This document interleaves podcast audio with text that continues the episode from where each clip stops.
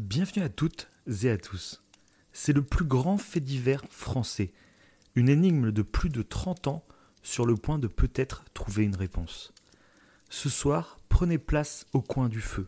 On discute ensemble de l'affaire du petit Grégory.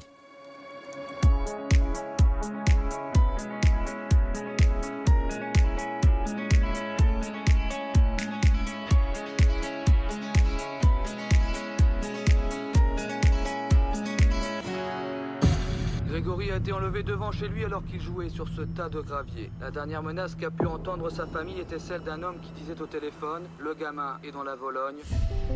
L'affaire a quelque chose de. C'est fascinante, quoi. Je me souviens de la photo de la bonne tête qu'avait ce gosse. C'était mignon. Il y a tout ce qu'il faut pour que le fait divers, euh, il intéresse toute la France.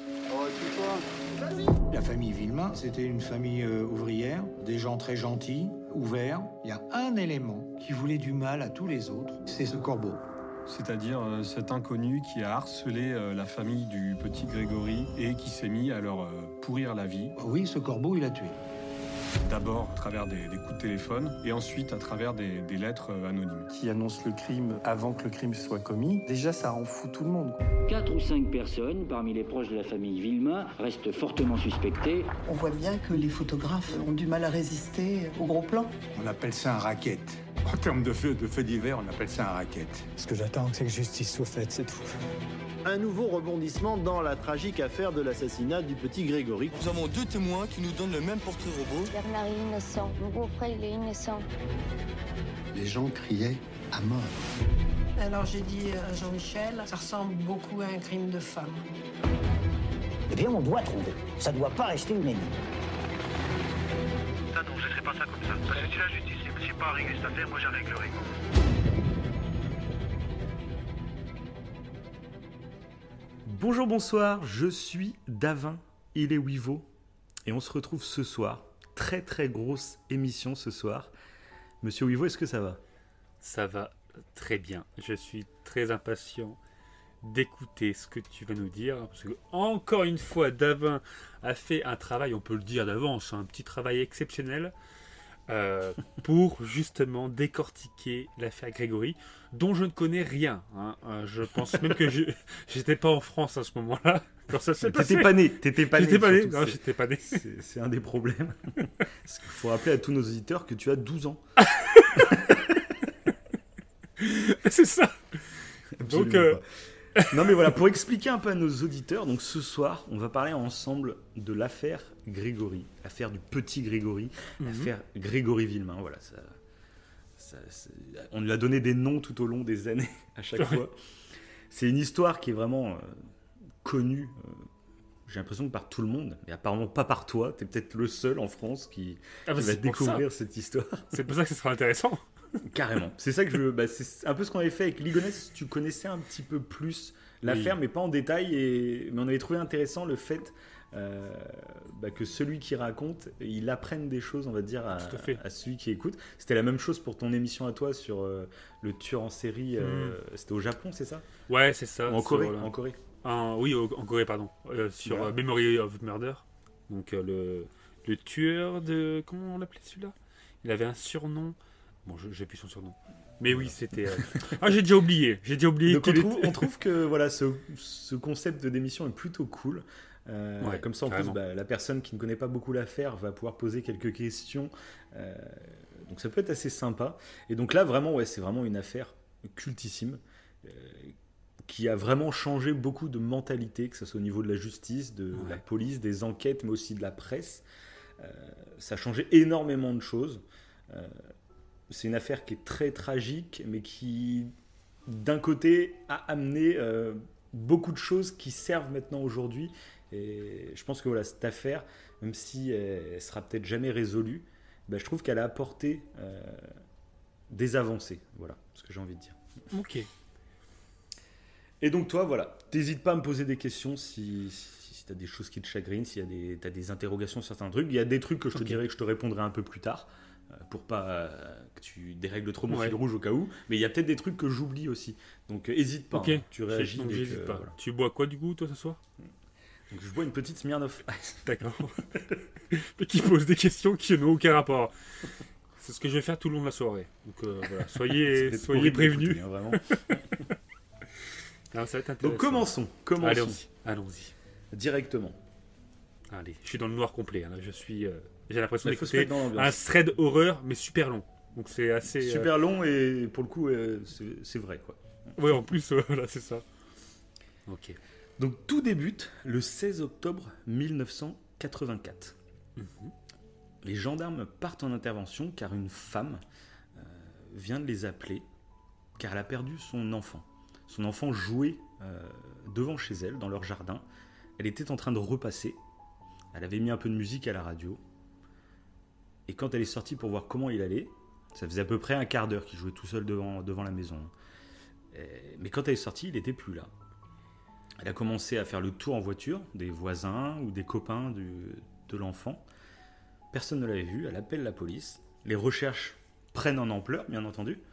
Des journalistes commencent à arriver un peu sur place. Et on recherche, on recherche, on recherche. Le temps passe. Donc c'était à 17h30 quand elle a commencé à passer l'alerte. Les recherches continuent. Et à 21h15, on va faire une terrible découverte on va retrouver le cadavre du petit Grégory. Il sera retrouvé dans la Vologne. C'est le fleuve qui longe ce village. Il sera retrouvé euh, les pieds et les poings liés, ainsi qu'avec un bonnet qui lui recouvre le visage et refermé au niveau du cou par une autre cordelette. On a l'impression quand on le voit que c'est un peu comme s'il avait été, tu vois, sacrifié. Tu vois, genre on le place sur un hôtel en sacrifice. Ouais. Euh, ça fait vraiment penser à ça. Il y a beaucoup de, de policiers qui, qui l'ont dit. On avait vraiment l'impression que c'était un sacrifice qui était, euh, qui était donné à la Vologne. Quoi. Donc euh, forcément, directement, bah, ça attire beaucoup de monde, beaucoup de journalistes, euh, à tel point qu'il va y avoir des photos de fête euh, au moment où les policiers ont sorti le corps du petit du fleuve. Et des photos qui vont se retrouver à la une de la presse un peu partout dès le lendemain matin ce qui va créer un choc énorme dans toute la France, mais instantanément. C'est directement, dès le lendemain, euh, les photos font la une, et c'est une photo qui est assez connue, je t'inviterai à aller la regarder si tu veux euh, après Ouais. le podcast. Euh, voilà, c'est une photo, tu peux être que choqué en la voyant. Ouais, puis en plus- c'est pas gore, c'est pas rien, mais juste de voir, tu dis que c'est un gamin, tu vois qu'il est attaché, Mhm. il est sorti d'un fleuve, enfin, c'est horrible. Et le laps de temps est très court. Genre en 4 heures, en fait, on le retrouve bâillonné, euh, cagoulé, etc. C'est Ouais, ouais, hallucinant. c'est. Mm, mm. C'est assez vrai. Et, euh, et donc l'enquête va débuter. C'est une enquête qui va vraiment prendre une dimension euh, dingue euh, parce Mhm. que les médias, dès le départ, comme je te dis, ils sont là et ils vont suivre en détail. Ils vont se mêler carrément à l'enquête. Ok. ils vont, enfin, tu vas voir, tu vas découvrir. Ils, ils vont créer des, des rebondissements à eux-mêmes en fait. En, le fait que la presse soit là, ça crée des choses. Ok. Et déjà, le premier truc qu'on découvre, c'est qu'à 17h30, le frère du père du petit Grégory, donc qui s'appelle Michel, donc le père s'appelle Jean-Marie, la mère s'appelle Christine, et donc le frère de Jean-Marie, le père, Mhm. donc ce frère qui s'appelle Michel, va dire aux gendarmes qu'il a reçu à 17h30 un appel d'une personne qui revendiquait le meurtre. Donc à 17h30. Donc c'est un, message donc enfin par téléphone. hein. donc le message c'est euh, ça y est, euh, j'ai kidnappé le petit, je l'ai jeté dans la Vologne. euh, la mère est en train de le chercher, mais elle le retrouvera jamais. Euh, bien fait, euh, c'est bien fait pour le chef, euh, ça lui apprendra, etc. Donc là, les gendarmes découvrent ça, sont un peu, euh, c'est- dingue, toi. C'est Mhm. Le, criminel qui kidnappe le, le- le gamin se revendique par téléphone. C'est- Ça paraît complètement Ouais, ouf. tu te demandes quel est l'intérêt, quel est l'objectif, quel ouais, C'est ça. Et c'est là qu'on va découvrir justement tout le passif. euh, parce que c'est pas la première fois du coup que, que la famille reçoit des coups de téléphone. D'accord. Et a priori de la même personne.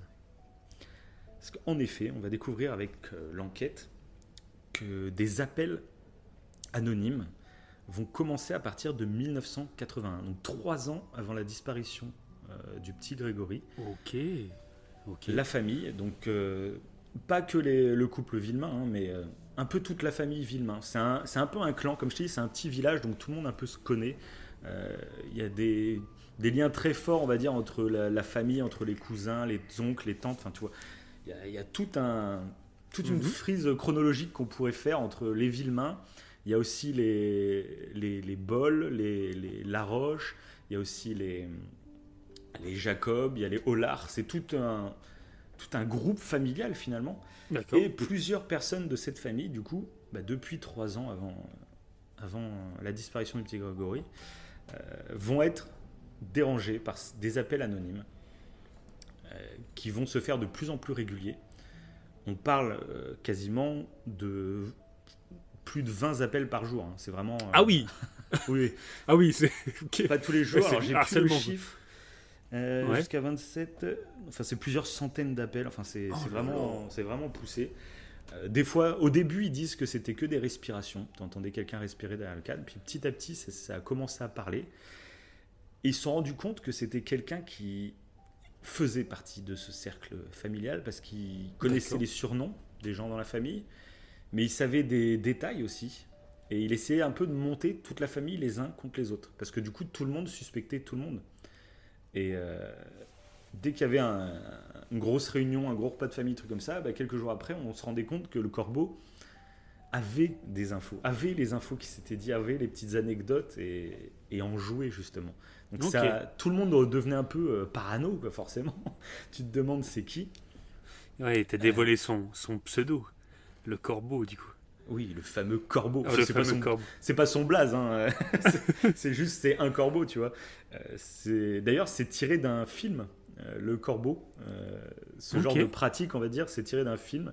Alors, je Ah, sais plus ok. comment s'appelait le, le truc. C'est en gros, c'était un film sur euh, une femme qui, dans un village, avait créé la Ouais. Je crois que c'est tiré d'un fait divers, d'ailleurs, en plus, ce, ce film.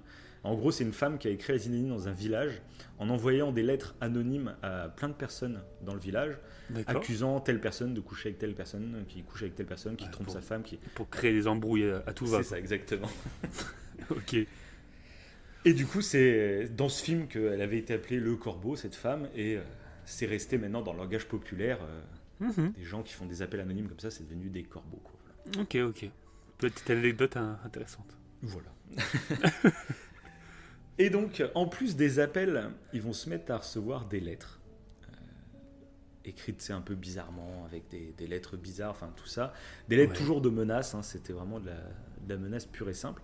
Et des fois, c'est même assez flippant. Parce que, par exemple, euh, Christine Villemain va témoigner du fait qu'une fois, elle était avec Grégory euh, à l'intérieur de la maison, et un carreau s'est pété. Voilà. Ok. Ok. Et euh, quelques temps après, il y a un appel, et puis le corbeau dit euh, Ah, ta femme, elle était toute seule avec son fils. euh, un jour, je leur ferai du mal, un truc comme ça, tu vois. Juste après, quelqu'un a cassé le carreau de ta maison. Ah ouais. Voilà. Ou des chaud. fois, bah, ils trouvaient des lettres à l'intérieur des volets. Tu disais que la personne avait escaladé, enfin, elle avait grimpé les murets, elle était entrée dans le jardin et elle avait calé les lettres dans les murets. C'est pas que dans la boîte aux lettres, c'est pas que envoyé par la poste. Tu dis qu'il y a quelqu'un qui s'est introduit dans ton jardin pour poser cette lettre. Ah, il y avait une Voilà. pression, du coup. Il y avait une pression. C'est Tu ça. sais qu'il y a un psychopathe qui tourne autour de toi. euh, Exactement. Et, euh, et les lettres, choses. c'était c'était Ouais. écrit comment? C'était écrit à la. C'était quoi? C'était des lettres qui étaient collées sur, le... sur un papier Non, ou- non, non, ça c'est plus, oui, ça se fait comme dans les films. euh. Bah ouais, ouais. non, là, ça plus- fait vraiment des grosses lettres. euh, On voit que c'est écrit genre en grosses majuscules. Euh, pareil, je t'inviterai à aller sur internet pour voir des. Pour il y a regarder? plein de- ouais, il y a plein Mhm. de trucs. Euh, c'est vraiment des grosses lettres pour. Tu vois que le- la personne se force à faire des lettres. euh, très Ouais, basiques pas qu'on reconnaisse pour- son écriture. Que, Exactement. ouais, Ok. Ok. Et, euh, et d'autres fois, bah, c'est des blagues euh, du genre, euh, il va envoyer les pompes funèbres chez le grand-père de la famille. Donc les pompes funèbres vont arriver, enfin pas les pompes funèbres, mais le service funéraire, tu vois, quand quelqu'un décède, Mhm. t'appelles quelqu'un qui vient pour bah, enlever le corps, tout ça, tu vois. Ouais, ouais. Et, sauf que là, bah, le grand-père allait très bien, hein, donc il n'y avait pas de raison de faire ça, mais c'était une blague et qu'il avait annoncé un peu avant, euh, genre bah, à 10h tout à l'heure, tu auras une surprise pour toi, enfin voilà. Le genre de, de très bonne blague, de très bon goût. hein, Ah ouais, c'est hilarant. c'est ça. hilarant. Et ce qui va se passer, c'est qu'à cette époque-là, bah, les Villemains vont parler quand même aux gendarmes. Euh, les gendarmes vont décider en fait de, de- de mettre un peu tout le monde, euh, enfin les principaux euh, qui sont appelés, sur écoute. D'accord. pour euh, bah, justement avoir euh, un peu plus de, de matière, parce qu'il y a eu quand même des enregistrements. Euh, D'ailleurs, je vais peut-être vous en faire écouter un maintenant, un enregistrement pour que vous entendiez la voix du corbeau, et puis le genre de discussion, vous allez voir. Donc, je, vous, je vous mets ça maintenant.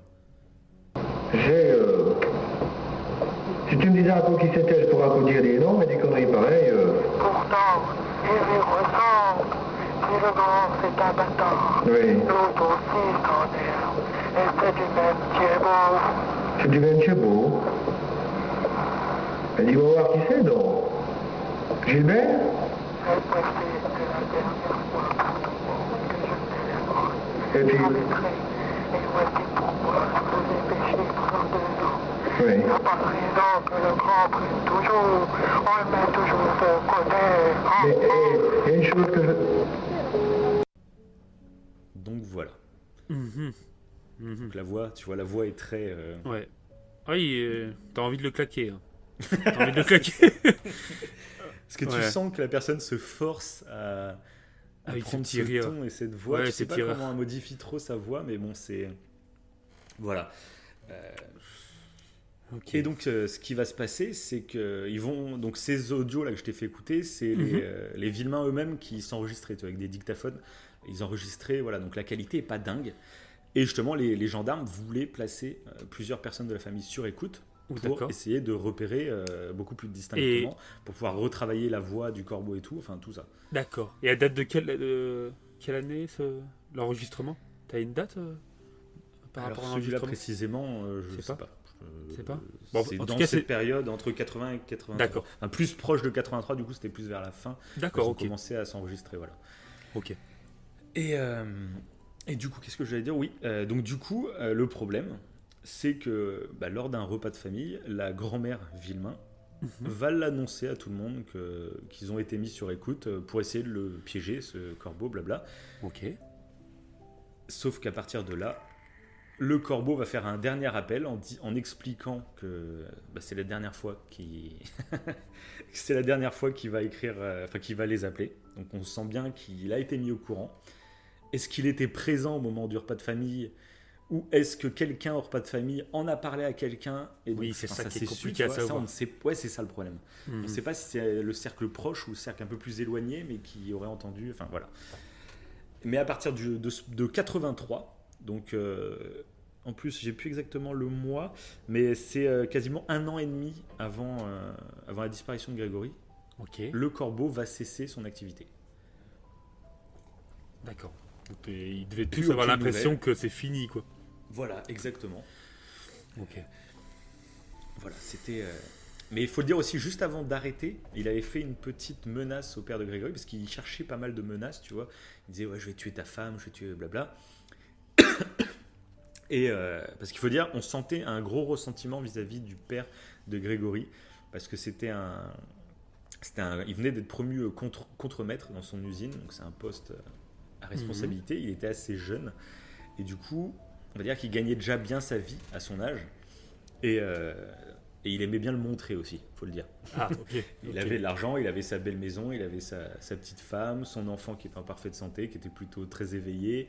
Euh, voilà, ça crée des tensions euh, dans la famille. Et puis, Il se vantait d'avoir réussi dans la vie, quoi. Plus voilà, et on sentait sur la fin que le corbeau, sa haine se dirigeait vers, euh, vers, euh, vers Jean-Marie Villemain. Ça se sentait que c'était le point central et il fallait, euh, fallait le détruire lui, tu vois.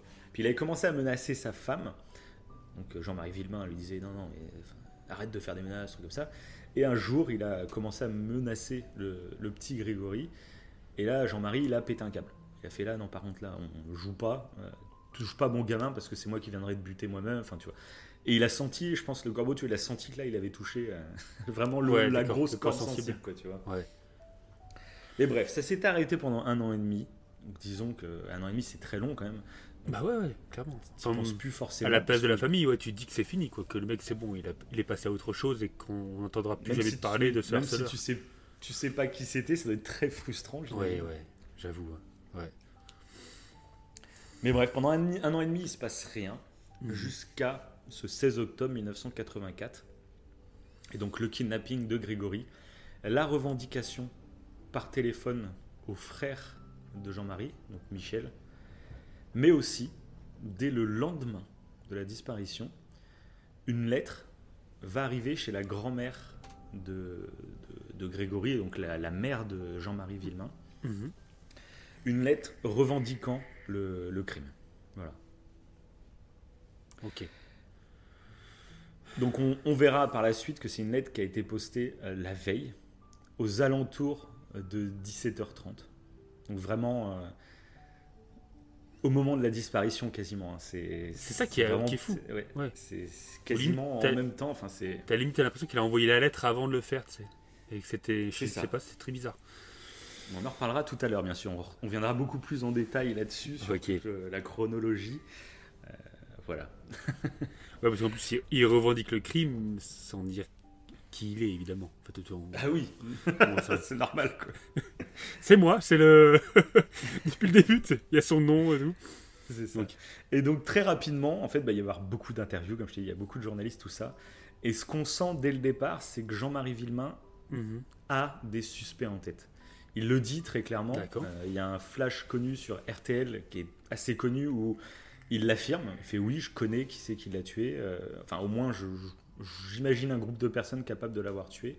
Euh, je laisse faire l'enquête, mais voilà, tu sens déjà que le mec, c'est normal, il est dévasté. Les journalistes l'interviewent juste, après. Enfin, ça doit être, terrible. Hop. Et donc, l'enquête va se lancer. Euh, la première chose que, les gendarmes vont se dire faut faire, c'est d'essayer de trouver le corbeau, forcément. On se dit, forcément, c'est lié, quoi, ce, ce fameux corbeau qui revendique. Donc, si on trouve le corbeau, on trouve le tueur, le kidnappeur, voilà. Et donc, ce qu'ils vont faire, c'est organiser une sorte de dictée géante. Ils vont interroger euh, plus de 80-90 personnes Ok. dans le village, euh, entre les proches, tout ça. Et à chaque fois qu'ils interrogent quelqu'un, bah, en fait, ils, ils lui font faire une petite dictée. D'accord, ouais. de repérer euh, voilà, Ouais, le les- style euh, de l'écriture. de- d'écriture, si on remarque des petites. Parce que des fois, on s'en rend même pas compte, mais tu sais, inconsciemment, euh, tu fais un S et puis il y a un tout petit euh, détail euh, de la lettre qui. euh, Ouais. euh, qui- que il y a seul toi qui le fait, tu vois. Enfin, Peut-être pas le seul, mais tu vois, dans un groupe fermé de 90 personnes, dans un cas aussi sérieux, si tu le fais, direct, tu peux être suspect, quoi, on va dire. Ouais, il y a des experts pour ça là, qui reconnaissent l'écriture des, des gens et tout. euh, C'est un Voilà, nom, bah, je crois. exactement. Bah, Des experts euh, graphologues, quoi. Ouais, voilà, ok, ouais. Des graphologues, ouais. Ok. Mais bon, donc cette dictée va être faite, mais on va revenir sur un autre événement. Euh, le 20 octobre 84, c'est l'enterrement du petit Grégory. Ouais. Euh, donc là, c'est assez malaisant, je trouve. On en avait déjà parlé euh, bah, dans l'épisode sur Xavier Dupont de Ligonnès. Le côté un peu voyeur que prennent ces affaires. On se met à apprendre tout de la vie des gens. euh, la plupart n'ont rien demandé, du coup. Et, euh, et là, c'est carrément un enterrement qui va être suivi. Enfin, il y a une foule immense. Il y a des centaines de journalistes qui sont là, qui filment tous les détails, à prendre la photo. Il faut prendre le couple en train de pleurer. Faut prendre. enfin, je trouve que c'est méga gênant. Mm. Euh, Mm. et Puis pareil, bah, dans tout ce lot, bah, c'est entouré de policiers parce que les policiers se disent que le tueur sera sûrement présent. Donc, tous les visages vont être scrutés en se disant que c'est potentiellement le tueur qui est venu pour se, euh, se gargariser un peu, tu vois, de, de- Ouais. de ce, qui, ce qui est en train de se passer. Donc tout le monde doit être un peu suspicieux, tout ça. Et la cérémonie se déroule. Et un truc qui est vraiment voyeur à fond, je trouve, c'est euh, bah, au moment de la mise en terre, la- on va entendre les cris de Christine Villemain, la mère, des cris vraiment très très très forts. Euh, Quand tu écoutes l'audio, ça te glace le sang. quoi. C'est c'est une mère qui vient de perdre son fils. quoi. Et elle va même finir par faire un malaise, carrément, euh, tellement elle est dévastée. Donc euh, elle va être évacuée de, par Jean-Marie et par sa mère, je crois. Elle, vont- elle va être évacuée en fait, du cimetière. Et tu vois tous les journalistes. Moi, ça me, enfin, ça me dégoûte. Moi, je, je sais pas si ça m'arrivait, genre de truc, je, je pourrais péter un câble, hein, clairement. Parce que là, t'as ta femme qui est en train de faire un malaise, et puis t'as des journalistes qui sont en train d'aller prendre la photo, allez, photo. Enfin, c'est. Je trouve ça tellement malsain, ça me. Ouais, c'est extrêmement intrusif déjà de base en plus. Alors là, avec ce qui se passe, tu te dis, mais au lieu de prendre en photo, aidez-nous quoi. Enfin, je sais pas, ouais, t'as l'impression que c'est un Ouais, spectacle. enfin, c'est- ça. Exactement.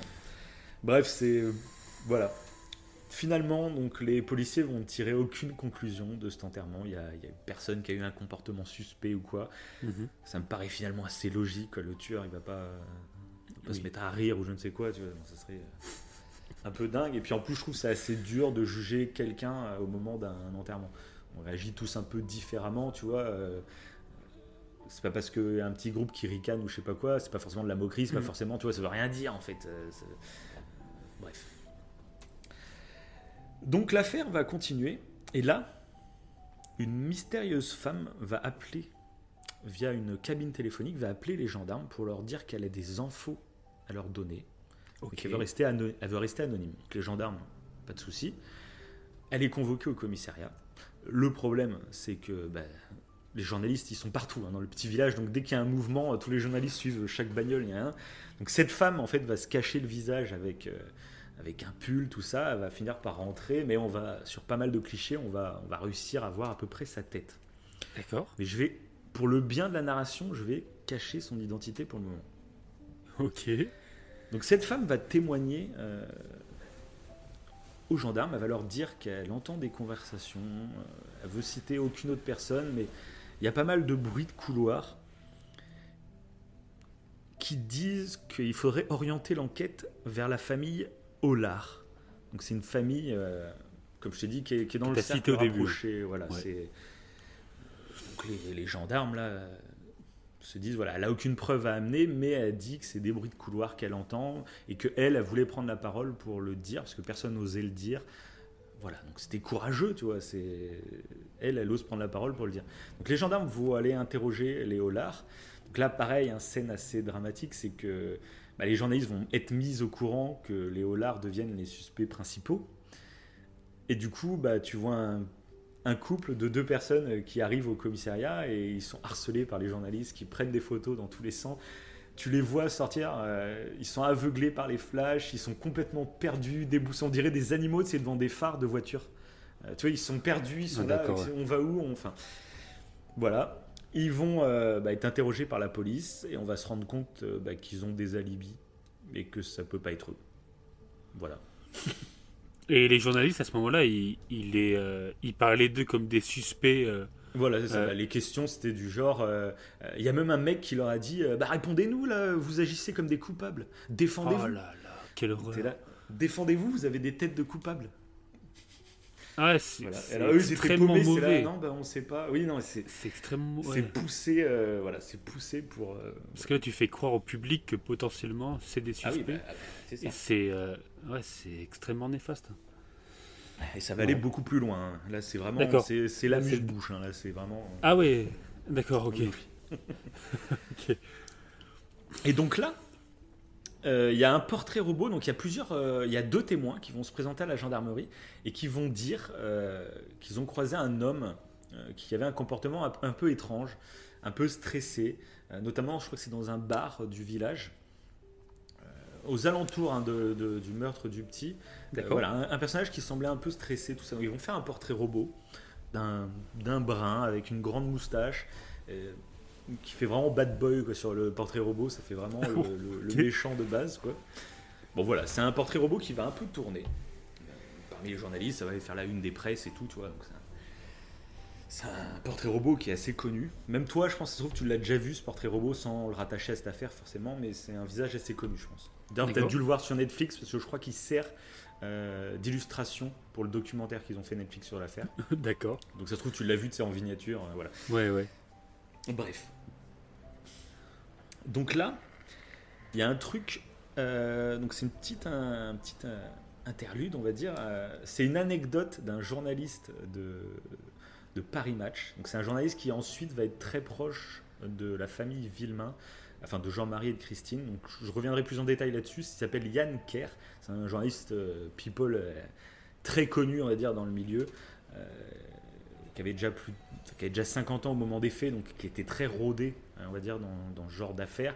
Mhm. Et du coup, lui, il a commencé à mener un peu sa petite enquête tout seul de son côté, en allant interviewer des gens, blablabla. D'accord. Et il cite une, une, une anecdote que j'ai trouvée assez forte. Euh, c'est une anecdote du coup qui a été obtenue dans le documentaire de Netflix. Euh, je l'avais jamais entendue avant, et en, en regardant ce documentaire j'ai découvert cette anecdote. Ça reste une anecdote, donc c'est un témoignage, on va dire, donc euh, ça engage que sa parole à lui, j'ai envie de dire, mais je trouvais que c'était quand même assez intéressant. Euh, donc il a décidé en fait d'aller interviewer euh, une tante de la famille, la tante Louisette Jacob. C'était une vieille dame qui vivait dans, dans- dans une maison, pas très loin de chez les Villemains. Ok. Il a voulu aller un peu l'in- l'interroger parce que tu sentais que c'était une dame qui elle avait envie de parler. Tu vois, elle était un peu seule chez elle, elle avait envie de parler, elle avait envie de discuter. Tu, bon, Ok. tu sentais qu'il y avait quelque chose. Et il a commencé à l'interroger un peu chez elle, lui poser des questions, blabla. Quand euh, d'un coup, en fait, il a entendu du bruit dans la pièce euh, d'à côté. Et euh, il a vu un homme sortir euh, de cette pièce. Et il a voulu faire une blague en disant Eh ben, Louisette, à votre âge, je savais pas que. et puis euh, l'homme, euh, ben, en fait, l'a apparemment très mal pris en disant Non, non, je suis son neveu. Euh, genre, arrêtez de faire des blagues là-dessus. je suis Bernard Laroche, je suis son neveu. Et de là, le, journaliste, du coup, lui pose des questions. Il fait Bah écoutez, je suis venu interviewer votre tante sur l'affaire Grégory, est-ce que vous auriez quelque chose à dire? Et là, cet homme, un peu bougon, hein, il avait l'air un peu énervé de voir quelqu'un chez sa tante. Oui, un peu Il- susceptible hein, en plus. De Oui, pas voilà. rigoler avec cette blague. Oui. Il lui sort, euh, bah écoutez, euh, je sais pas c'est qui le responsable, mais d'un côté, les Villemains, ils l'ont bien cherché à faire les fanfarons un peu partout. Il fallait bien que ça arrive un jour. Hmm. Donc là, le journaliste direct, il fait ouais, enfin, ça, ça faisait à peine quelques jours que le petit était décédé. euh, Ouais, et puis le... mériter Voilà. ça, euh, oui, c'est ça. c'est un peu violent. Ouais. Et donc le, bah, cet homme euh, sort de la maison, euh, voilà, puis il continue de parler avec la, euh, avec la, La la tante. Et là, ce qui est assez intéressant dans le documentaire de Netflix, c'est qu'il a, en- il a enregistré en fait avec son dictaphone, donc on entend des, parties en audio. Euh, donc, ce qui me fait dire qu'il faut quand même se méfier, c'est que t'as pas toutes les parties. J'aurais bien voulu dans le documentaire avoir l'audio en entier, genre on n'entend pas quand il parle avec ce Bernard Laroche, on l'entend pas. Euh, on n'entend que la fin quand il parle avec Louisette.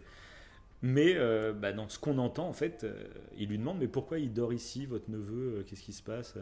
Et puis, euh, tante Louisette a fait Bon, je sais pas trop, mais depuis la mort du petit, là, apparemment, il a peur. Donc, et voilà, il préfère dormir chez lui parce qu'il n'est pas tranquille chez lui. il préfère dormir ici parce qu'il n'est pas tranquille chez lui. Voilà, j'en sais pas plus. Donc là, directement, le journaliste, il se dit Ouais. C'est Bizarre. bizarre, ce. Voilà. Ça, sent le suspect. Ça sent un peu Ça le va. suspect. ouais. Ok. Bref, il garde ça pour lui. Ouais. Et voilà, c'était une anecdote que je trouvais ça, parce que c'est à ce moment-là que ça se passe de l'affaire, donc je trouvais ça intéressant de la dire maintenant. Même si elle aura une importance un peu plus tard, tu verras. Mhm. Bref. Euh, Ensuite, après les analyses donc de tous les audios euh, du corbeau, euh, les gendarmes vont se rendre compte qu'en fait, il n'y aurait pas un corbeau. Oh là là. Ils pensent qu'il y en aurait deux minimum. Ils ont l'impression, donc ce qui est sûr, c'est qu'il y a un homme, ça c'est sûr et certain. Mais ils ont l'impression d'entendre soit une femme, parce que les voix sont modifiées et trafiquées. hein. Euh, Mhm. ils ont l'impression que c'est soit une femme, soit un homme, mais plus jeune, avec une voix un peu plus, plus frêle. Tu vois, ils n'arrivent pas à être sûrs, mais voilà, ils se disent, c'est- on a l'impression que c'est ça. Ils sont au moins deux, ça c'est sûr. Euh, Est-ce que ce serait un couple, une- un homme et une femme? Ça, C'est possible. Ou est-ce que ça serait deux hommes avec un plus jeune, tu vois? C'est possible aussi. Bref, c'est ces petites analyses qu'il y a. Puis arrive le 25 octobre, donc 11 jours après la disparition du. Non, 9 jours après la disparition du petit Grégory, les. les euh, les, les, les, les qu'est-ce que je voulais dire attention les policiers je, lis mes, petites notes voilà donc le 25 octobre en fait il y a les, des premiers résultats d'analyse de dictée qui tombent ah oui les experts commencent à, à tilter en fait sur une personne. Dans toutes les lettres qu'ils ont reçues, ils disent il y a une personne Qui sort du lot. on est, ouais, on est quasiment sûr que cette personne euh, a un problème. Et cette personne, C'est Bernard Laroche. c'est Bernard Laroche. Ah, ok. Alors là. Donc là, les gendarmes vont se dire euh, Bernard Laroche. Ah bon? C'est étonnant parce que bah, il se trouve que Marie-Ange Laroche, c'est la fameuse femme qui est venue faire le témoignage anonyme pour dénoncer les Hollards. Ah. Ah. Ok. Elle essaie de faire diversion. Donc là, tu te dis, les gendarmes directement, ils se disent tiens, la coïncidence. Les, les analystes nous disent euh, Voilà, donc pourquoi les analystes ont statué là-dessus? Euh, Donc il s'explique qu'il y, a- il y a deux raisons principales. C'est qu'ils ont retrouvé en fait euh, une lettre qui était exactement faite de la même façon que, que sur la dictée de, de Bernard Laroche. Et un autre truc encore plus troublant, c'est que sur une des lettres, en fait, ils ont retrouvé en comment dire en, en empreinte. Je sais pas si tu vois, si tu vois, si écris sur un carnet, Oui. ton stylo en écrivant, il va marquer les feuilles en dessous. D'accord, oui. Tu vois ce que je veux dire? Tout à fait, ouais. Ouais, ouais. Et ben, eh ben, ce qui se passe, c'est que sur une des lettres, en fait, en bas de la lettre, eh ben, il y a un marquage, comme si quelqu'un avait écrit sur une feuille au-dessus du truc. Et on distingue assez clairement la signature de Bernard Laroche. Comme si Bernard Laroche avait signé une lettre, c'est sur un calepin où il y a plein de feuilles. il a signé une lettre et en fait, en, en empreinte sur le papier, on voit sa signature. Quoi. Et Ah c'est oui, clair, on, voit, on la ah voit pas en détail, mais on voit les, euh, son L notamment, euh, c'est exactement la même orthographe. Donc, est-ce que c'est lui précisément, ou est-ce que euh, c'est quelqu'un très proche de lui qui aurait écrit sur son calepin, Mhm. le- que Laroche a écrit sur son calepin Mais bon, voilà. En gros, il, Ça fait voilà. beaucoup, ouais. ça, Ça fait, fait un gros tilt. petits trucs, Voilà. euh, ouais. Ça fait un gros tilt les- chez les gendarmes qui disent punaise, euh, sa femme est venue faire une sorte de témoignage un peu. euh, Elle a voulu nous balancer très rapidement sur une piste. Ouais, on Là, pourrait lui- croire qu'elle fait clairement diversion. C'est En ça. prenant. euh, ouais, ok. Ouais, ouais. Et donc, qui est ce Bernard Laroche? Bah, C'est c'est autre que le cousin de Jean-Marie Villemain. C'est son cousin. Euh, ce qui est assez fou, c'est que, bah, en fait, c'est un grand ami de Michel, euh, le frère de, de Jean-Marie. Et dans leur adolescence, euh, ils formaient vraiment un groupe, tous les trois. Ils étaient très proches. Sauf que euh, plus le temps va avancer, plus euh, Jean-Marie va, on va dire, réussir sa vie, enfin gagner bien sa vie, Mhm. et euh, ça va créer des tensions, Euh, que ce soit même avec son frère, même avec Michel, euh, avec Bernard, tout le clan. En fait, il y a des clans qui vont se former à cause de ça. Ça, je t'en ai parlé tout à l'heure. La famille euh, se divise un peu, et, et Jean-Marie va créer des, des- des jalousies, on va dire. Mhm, et, euh, fait, et du coup, ils vont s'éloigner. euh, le clan Laroche, le clan Michel Villemain, etc., vont s'éloigner et prendre leur distance un peu avec Jean-Marie. Ok. Ce Donc, qui on se dit- semblerait être par simple jalousie, quoi. Ça paraît. C'est ça. Ça paraît fou. ok, ouais. Et donc là, le journaliste de Paris Match, du coup, en apprenant ça, bah, il va en parler à Jean-Marie euh, de cette anecdote, quoi. Et, euh, Ah, et là, Jean-Marie, les, oui. ouais, les policiers n'étaient pas au courant du coup de cette anecdote que, Non, que non, tu non, nous as citée du coup. Ouais, ouais. Ah, c'est intéressant. Ok. Et du coup, bah, ce journaliste va en parler de cette anecdote à, à Jean-Marie, au père de, de Grégory, en lui, en lui expliquant tout ça. Et, euh, et Jean-Marie, ça lui fait tilt dans sa tête, il s'est barré, mais euh, le lendemain du- de la disparition de Grégory, euh, bah, du coup, la famille s'est regroupée, tu vois, comme quand il y a une disparition, tu sais, euh, les familles se regroupent, c'est naturel, on va dire. Et à ce moment-là, dans, dans tout le groupement, bah, Bernard Laroche était présent. Et euh, moi, j'ai pris la parole euh, devant tout le monde, quoi. Et je leur ai dit qu'il fallait que la police le retrouve avant moi, parce que moi, si je sais qui c'est, je viendrai le buter chez lui, en pleine nuit. Euh, j'ai rien à foutre. Euh, J'irai me rendre à la police après, mais euh, j'irai me faire justice moi-même. Et du coup, que là, le journaliste de Paris Match lui dise que Bernard Haroche dort Se chez cache. sa tante, Ouais, voilà. se cache très clairement. Oui, oui. il y a un lien. Il y a un lien. Ouais, tu fais un lien de causalité ça. entre les deux. Donc là, tu commences à te dire, oh, yo, yo, yo. Ouais, ça fait beaucoup de trucs, ouais. Donc là, ils vont, entour- ils vont, euh, les, gendarmes vont commencer à interroger euh, bah, l'entourage un peu, euh, voilà, et Ah, en posant des questions sur, bah, sur Bernard, oui, bien sûr, sur euh, Bernard, Sur Bernard, tout à fait, ouais. mais, euh, mais aussi après sur tout l'entourage, tout ça. Mhm. Et il y a une, il y a, enfin, même c'est Bernard qui va fournir cette, cette- cet alibi en disant c'est pas possible que ça soit moi, parce que cette heure-ci, j'étais chez ma tante Louisette, donc la fameuse tante de tout à l'heure. Et il Ouais. dit, de toute façon, euh, on peut le confirmer, parce qu'il y avait euh, ma petite nièce, euh, Muriel Boll, qui elle aussi était présente, donc elle peut témoigner, voilà. C'est ce que les gendarmes vont faire. Ils vont se dire, on va, on va, on va interroger cette Muriel Boll.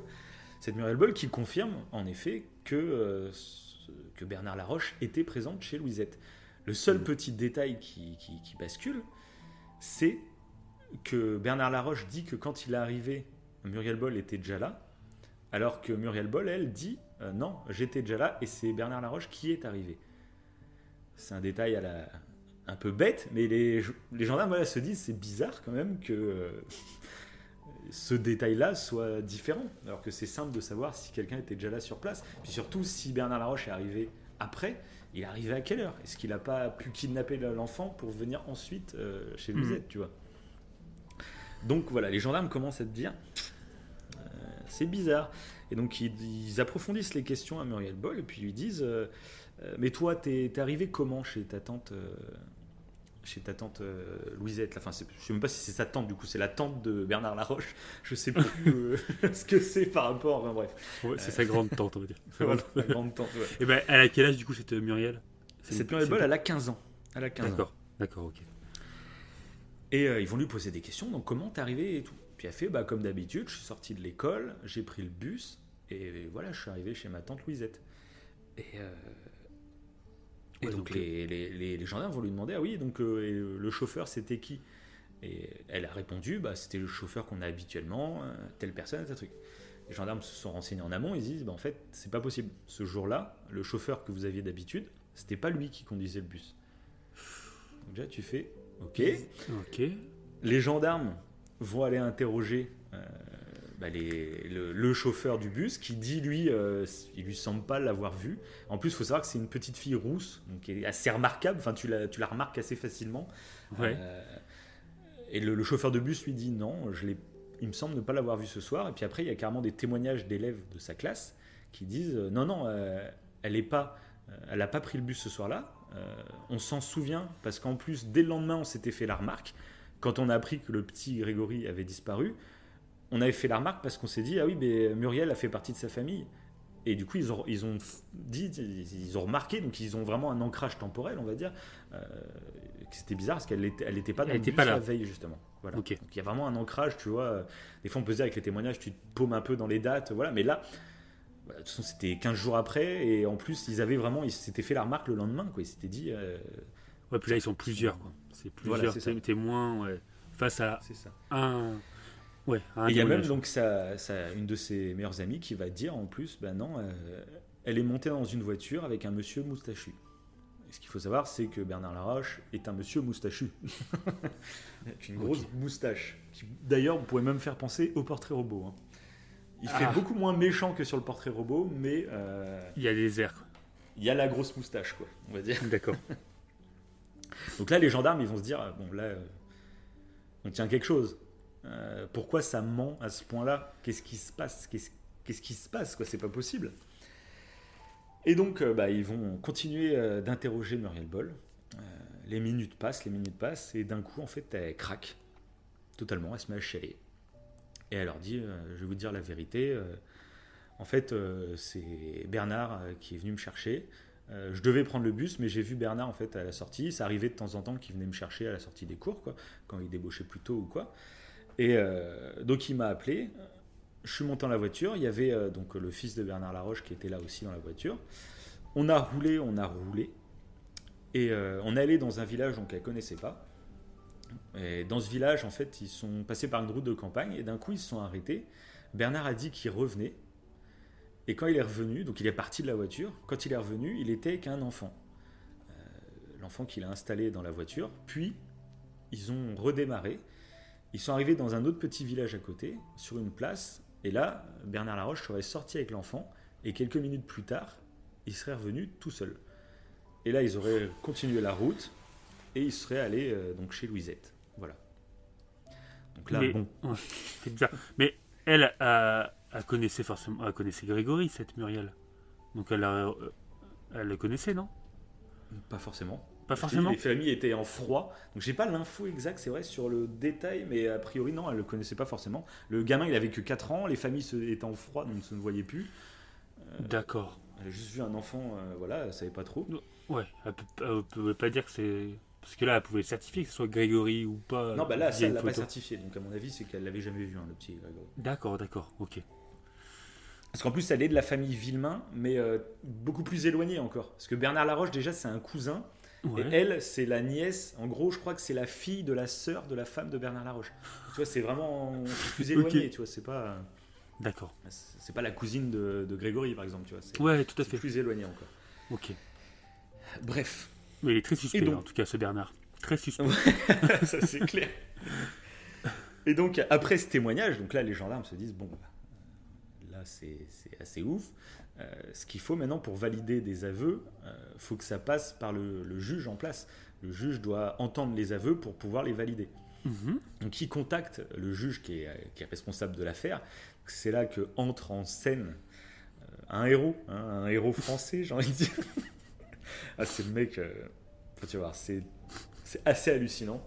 Donc c'est un petit juge euh, qui, qui est très jeune en fait, qui débute un peu dans sa carrière, qui était juge du coup mais en province, tu vois. Donc c'est euh, les juges démarrent par là, tu vois, dans des c'est pas Mhm. direct dans les grandes villes, sauf que là il se fait attraper par une affaire qui le dépasse totalement, tu vois. Euh, donc c'est le juge Lambert qui euh, qui déjà fait un peu, il a beaucoup de critiques déjà un peu autour de lui parce que il a passé beaucoup de choses euh, un peu trop rapidement. Il a, il a pas mené toutes les enquêtes et on va dire que dès qu'il a une idée en tête, il se fout des œillères, tu vois, et puis il y fonce, tu vois. Il, Il regarde était- pas ailleurs, euh, voilà. Ok. T'es Bref. un peu têtu, quoi. Ouais, et puis tu sens qu'il avait un peu. euh, il, en- il, il aime bien la lumière qui arrive sur lui et sur sa carrière. Il est très attiré par les médias, on va dire. C'est un peu bon. D'accord. Et donc déjà, bah, première décision, les gendarmes ont les aveux, ils disent bon, bah, faut les valider par le juge. Et le juge, il dit bah écoutez, euh, pas ce soir, on est vendredi, euh, j'ai week-end. Euh, donc vous la faites revenir lundi. c'est vrai, hein, c'est pas une blague, c'est vrai. Ah, d'accord. Ça paraît hallucinant, mais c'est vrai. Et du coup, les gendarmes, bah, ils sont atterrés, ils font mais Genre, on, la renvoie, on la renvoie dans sa famille. il y a... ça paraît assez hallucinant, quoi. Et, et si, elle va retourner dans sa famille. Et elle va revenir donc le lundi. Et heureusement, le lundi, elle continue et elle donne, euh, elle confirme. En fait, elle confirme sa, sa- sa- sa version. D'accord. Et pendant le week-end, en fait, euh, les gendarmes, du coup, comme elle retourne dans sa famille, tu vois, enfin, elle retourne avec Bernard Laroche, elle retourne avec tout le monde. hein. C'est ça, Ils ça, lui ont dit, euh, surtout, tu dis que tu nous as rien dit. Voilà, c'est- tout le week-end, tu, tu, as le droit de le dire à personne. Ce que tu nous as dit, c'est un secret entre nous et toi. Tu le dis à personne. Voilà. Et donc le lundi, les gendarmes sont soulagés. Elle, revient. Et là, elle va faire sa déposition au juge Lambert. Et là, du coup, les journalistes apprennent qu'il y a, quelque chose qui va se passer. Tu vois, il y a, quelque chose de lourd. Euh, et donc, ils vont interroger euh, le juge Lambert, qui va faire une petite conférence de presse improvisée extrêmement. euh, Enfin, il va faire la, une des grosses boulettes de sa vie, je pense. Parce qu'en fait, t'as l'impression que c'est le gamin qui. euh, il a pas le droit de dire les choses parce que c'est le secret de l'instruction, mais bon. euh, voilà quoi, ouais, j'ai envie de vous glisser des petites infos pour vous faire trembler, tu vois, pour vous. Tu fais, mais pauvre type, quoi, t'es juge d'instruction? Qu'est-ce que tu fais? Et du coup, bah, les journalistes posent des questions et ils font, euh, mais alors, euh, apparemment, il va y avoir une avancée, euh, qu'est-ce qui se passe? Puis il fait, ah, bah, j'ai pas le droit de vous le dire. Puis ils font, mais euh, c'est quoi? Il y a un témoignage clé qui vient je, Oui, c'est ça, il y a eu un témoignage clé très important. Et on, ce serait qui? Ce serait la petite Muriel Boll qui est présente chez vous ce matin? Je, je, je ne peux pas le dire, mais avec un sourire, tu vois, tu sens que oui. Oh là ça. là. Tu sens que c'est cramé Ouais. à 3 km. En communication non verbale, en fait, il avoue tout, quoi. Ah oui, le mec, non, il mais te montre tout, quoi. Et puis il du dit coup, les oui, en journa- fait. Les journalistes réagissent à chaque fois et en plus ils posent les bonnes questions et puis à chaque fois ça valide hein, le fait oui c'est Muriel Boll. Donc du coup qu'est-ce qu'elle vous a dit Muriel Boll? Et puis lui au lieu de dire ah non non j'ai jamais dit que c'était il fait elle nous a dit des trucs très importants qui Ah oui, d'accord. Oh, mais il se plante mais c'est une voilà donc là du coup tout le monde est au courant que Muriel Boll a fait un témoignage voilà Important. et du coup, bah, il se rend compte un peu de sa boulette et donc il accélère les choses et ils vont arrêter Bernard Laroche directement à la sortie de son boulot. Enfin, il est, il est encore en, en bleu de travail. hein. Il l'arrête à son poste. hein. Euh, voilà. D'accord. Et donc là, bah, les journalistes euh, ils sont partout. On voit l'arrestation en direct hein, de Bernard Laroche qui sort en bleu de travail, tout ça, euh, de son usine. Enfin, c'est tout un truc. Et là, euh, donc les aveux de Muriel Boll ont été enregistrés le matin, Mhm. mais ils la font retourner dans sa famille le soir. Voilà. D'accord. Une fois que toute la presse est au courant que c'est Muriel Boll qui vient de balancer son oncle, on la renvoie Alors. tranquillement dans sa famille. hein, euh, voilà. Ah, elle, elle a été bien accueillie, je, je suppose. Non? Eh ben, on n'en sait rien. Ah. Voilà. On n'en sait rien. Mais le 6 novembre 84, des journalistes vont être euh, appelés, on va dire, par la famille Boll en disant Venez chez nous, on a quelque chose à dire de très important. Voilà. Donc là, tu as tous les journalistes qui débarquent chez eux. Et là, il y a la petite Muriel Boll qui sort, toute penaude, et qui dit, aux yeux de la France entière, hein, tous les médias sont là, elle dit euh, Bah écoutez, euh, j'ai menti, Euh, mon oncle il est innocent, Euh, c'est les gendarmes, ils m'ont menacé, ils m'ont dit que je retournerai plus jamais chez moi, ils m'ont fait peur, et c'est eux qui m'ont dit de dire ça, ça, ça, ça. Donc elle revient totalement sur tous ces, tous ces aveux, quoi, finalement. D'accord. Donc là, donc là, il y a une autre interview qui est assez drôle hein, du juge Lambert où on arrive vers lui, on lui dit tenant le micro. Donc du coup, euh, Muriel Boll, hein, c'est mort, hein, du coup, elle vient de se rétracter et tout. Euh, vous avez d'autres pistes? Et puis t'as le juge Lambert qui est là. oui, oui, on a d'autres pistes. C'est pas grave si elle se rétracte, c'est vraiment pas grave. On a plein d'autres euh, preuves. Alors que pas du tout, ils n'avaient plus rien presque derrière. J'ai fait, mais- Enfin, c'est vraiment ridicule, ça fait vraiment. euh, Ouais, il se croit dans un film un peu. C'est ça. un- Non, mais c'est. Il a besoin de popularité, je pense. Ce juge Lambert, il a besoin de. Ah ouais, c'est très- particulier. Bon, la pauvre. Du quoi. coup- du, du- ouais, tu sens que. euh, enfin, du coup, je ne sais Oui. pas, mais tu as l'impression. Enfin, j'ai la sensation qu'on qu'on a l'impression du coup qu'elle a été forcée de dire que en fait c'était tout était faux. Ça se trouve ça peut Ça, être vrai. Peut-être que les gendarmes ont fait euh, oui, quelque bah, chose. ça. Mais bon. je- voilà. Mais c'est vrai, bon, bah, le sentiment que tout le monde a un peu, c'est que oui, euh, quand elle est rentrée Oui. chez elle, on lui a dit Mais On tu te rends compte, euh, ton oncle il va aller en prison là euh, Ouais, voilà. enfin, on sait pas ce qui s'est passé, mais bon, c'est vrai que ça sent très ça, mais bon, bah, elle se rétracte, elle se rétracte. Du coup, l'aveu n'est plus Tout à fait. recevable. Tout à fait. Voilà quoi. Et euh, en même moment, en fait, la famille Villemain, donc le cercle qui était assez soudé, bah, là éclate totalement. Parce que Jean-Marie, lui, apparemment, arrête pas de poser des questions. Il est suspicieux bah, envers tout le monde. En même temps, bah, tu viens de perdre ton enfant, je pense que tu es dans un état euh, assez complexe. Et surtout, en plus, il a des doutes vis-à-vis de son frère Michel, que je te disais, qui est très proche du coup de Bernard Laroche. Tout Ils sont très amis et ils, ils se font la gueule depuis des années euh, avec Jean-Marie. Donc il commence à poser des questions, mais apparemment bah, la, la- la mère de Jean-Marie, donc la grand-mère de Grégory, elle prend mal. Elle dit arrête d'être suspicieux comme ça. Enfin, ça part en grosse engueulade. Donc là, voilà, la famille Villemain éclate. Et Jean-Marie a des doutes vis-à-vis de son frère parce que deux jours avant la disparition euh, de Grégory, euh, bah, justement, il y avait eu un petit repas de famille où euh, Michel Villemain était présent avec ses autres frères et tout, et où Jean-Marie aurait, aurait été fier de leur montrer un nouveau canapé qui venait de s'acheter, un canapé en cuir et tout. Et, Michel lui aurait fait la remarque euh, Ah bah comme ça, t'es un bon petit chef. C'est genre un peu pour le charrier, genre ah, tu gagnes de la thune, c'est bien, t'es un bon petit chef. Sauf que chef, le mot chef, c'est ce qui revenait beaucoup dans les lettres du corbeau. Ah. On l'accusait, euh, voilà. Il y avait même des fois, euh, dans des appels du corbeau, il y avait la musique. euh, euh, je sais même plus laquelle musique c'est. Enfin, c'est une musique euh, justement où tu entends le petit chef à l'intérieur.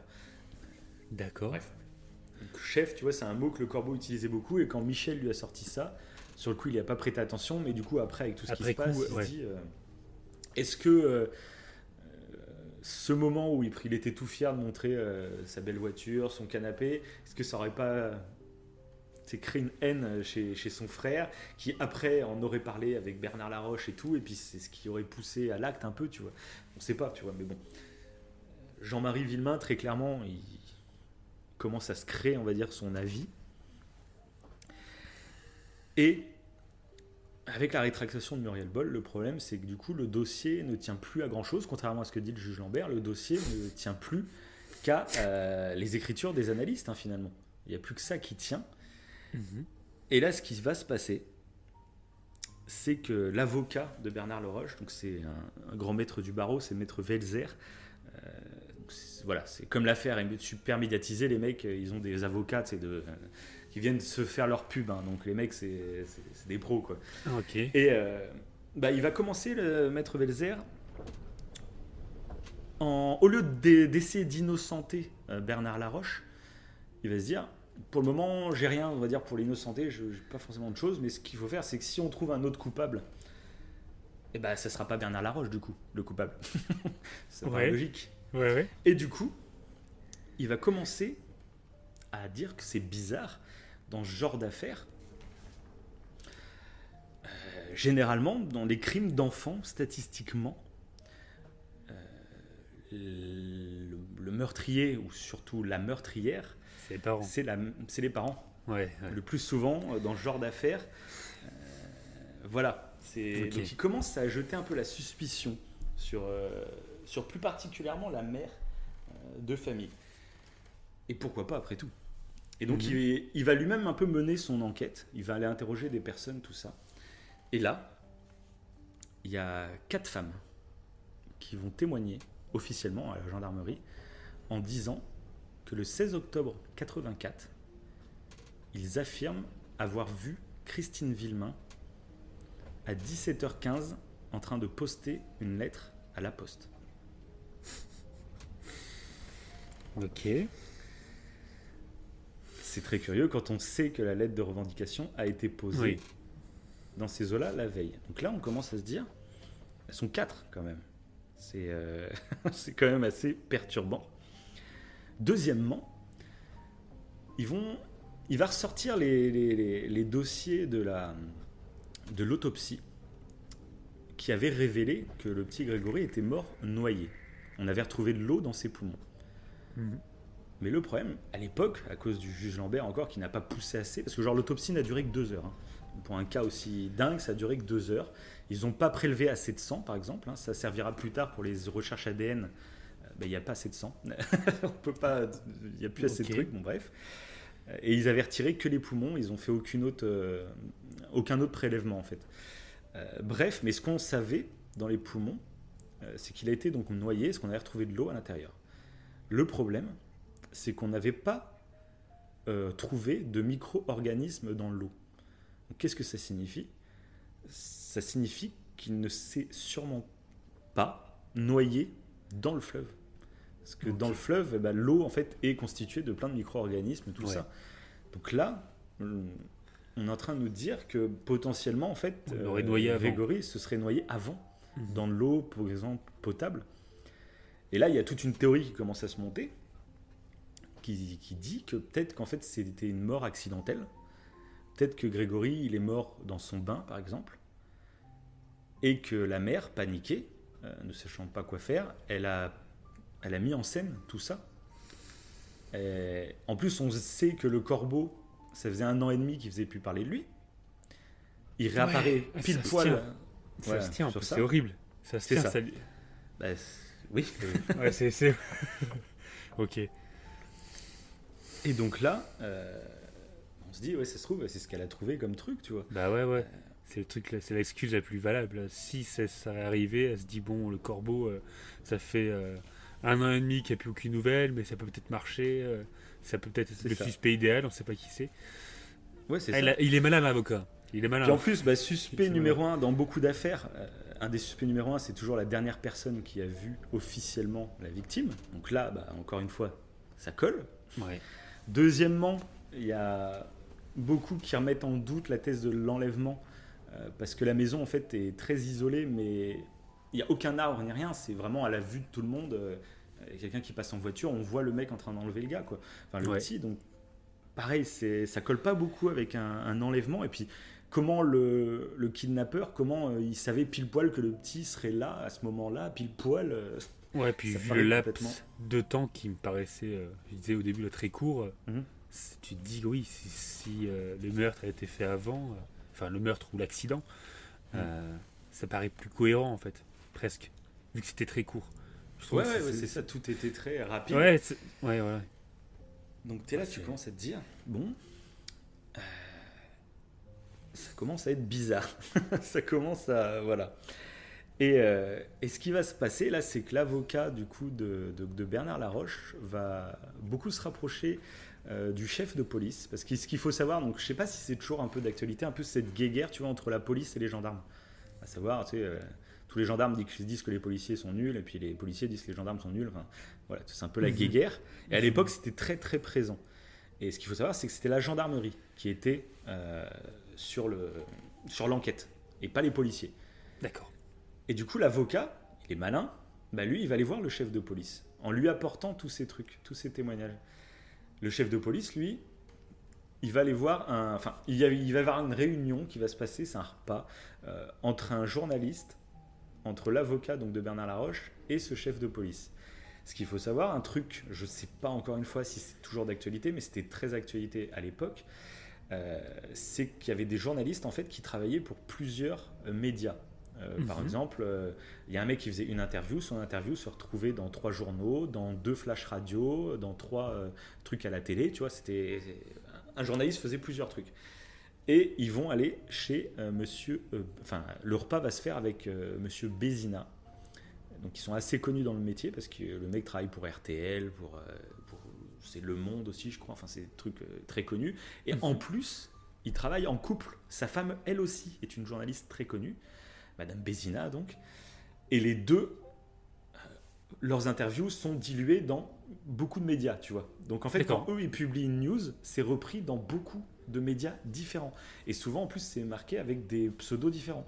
Euh, c'est pas Bézina qui est marqué, c'est Durand, c'est des trucs comme ça. Donc les gens ne sont même pas au courant que c'est plusieurs journalistes, euh, que c'est un seul et même journaliste. Ils pensent que c'est plein de journalistes Hmm. différents. Ok, ok. C'est un truc qui est très important à, à savoir. À prendre en compte. pour, euh, C'est-à-dire Ok. quand un journaliste veut balancer quelque chose, et ben ça peut se répandre. euh, voilà. Ok.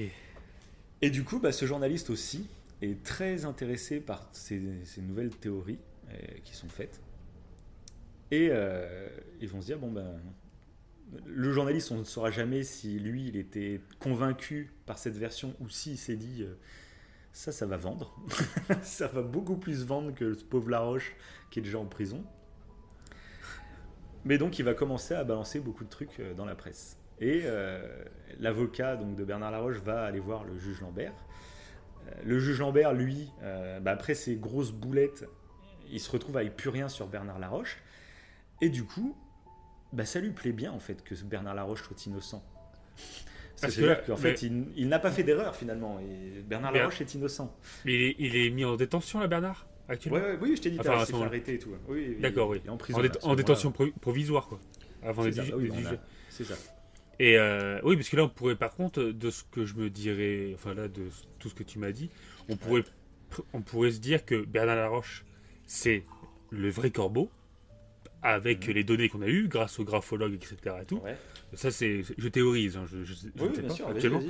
Et, euh, et du coup, c'est pour ça qu'il avait peur, parce que c'est lui le corbeau, et on pourrait Mhm. accuser le corbeau avec les données que la gendarmerie a, mais qu'en fait, euh, la réalité, c'est que ça serait quand même Christine, c'est Christine, c'est ça qu'elle s'appelle Christine? C'est ça, Non, exactement. Christ- euh, qui aurait peut-être euh, voilà, qui aurait peut-être camouflé Oui, cet ça. accident. Bah, en tout est possible. Et hein. tout ce- et du c'est coup, pas mais- parce que l'avocat il veut sauver Bernard Laroche qui Non, mais c'est quoi. hein. Et lui, c'est qu'il mène son enquête lui-même. hein. Tout à fait, mais du coup, ça, le, en fait, ça, euh, je dis ça dans le sens où ça va pas, ça annule pas tout ce qu'on sait sur Bernard Laroche, tu vois. Ça Ouais, relie le oui, tout, oui. quoi. Mhm. Du coup, Oui, c'est, ouais, c'est intéressant. C'est euh, le retournement de situation, il est, C'est il ça. est intéressant. C'est un vrai film, quoi. Le...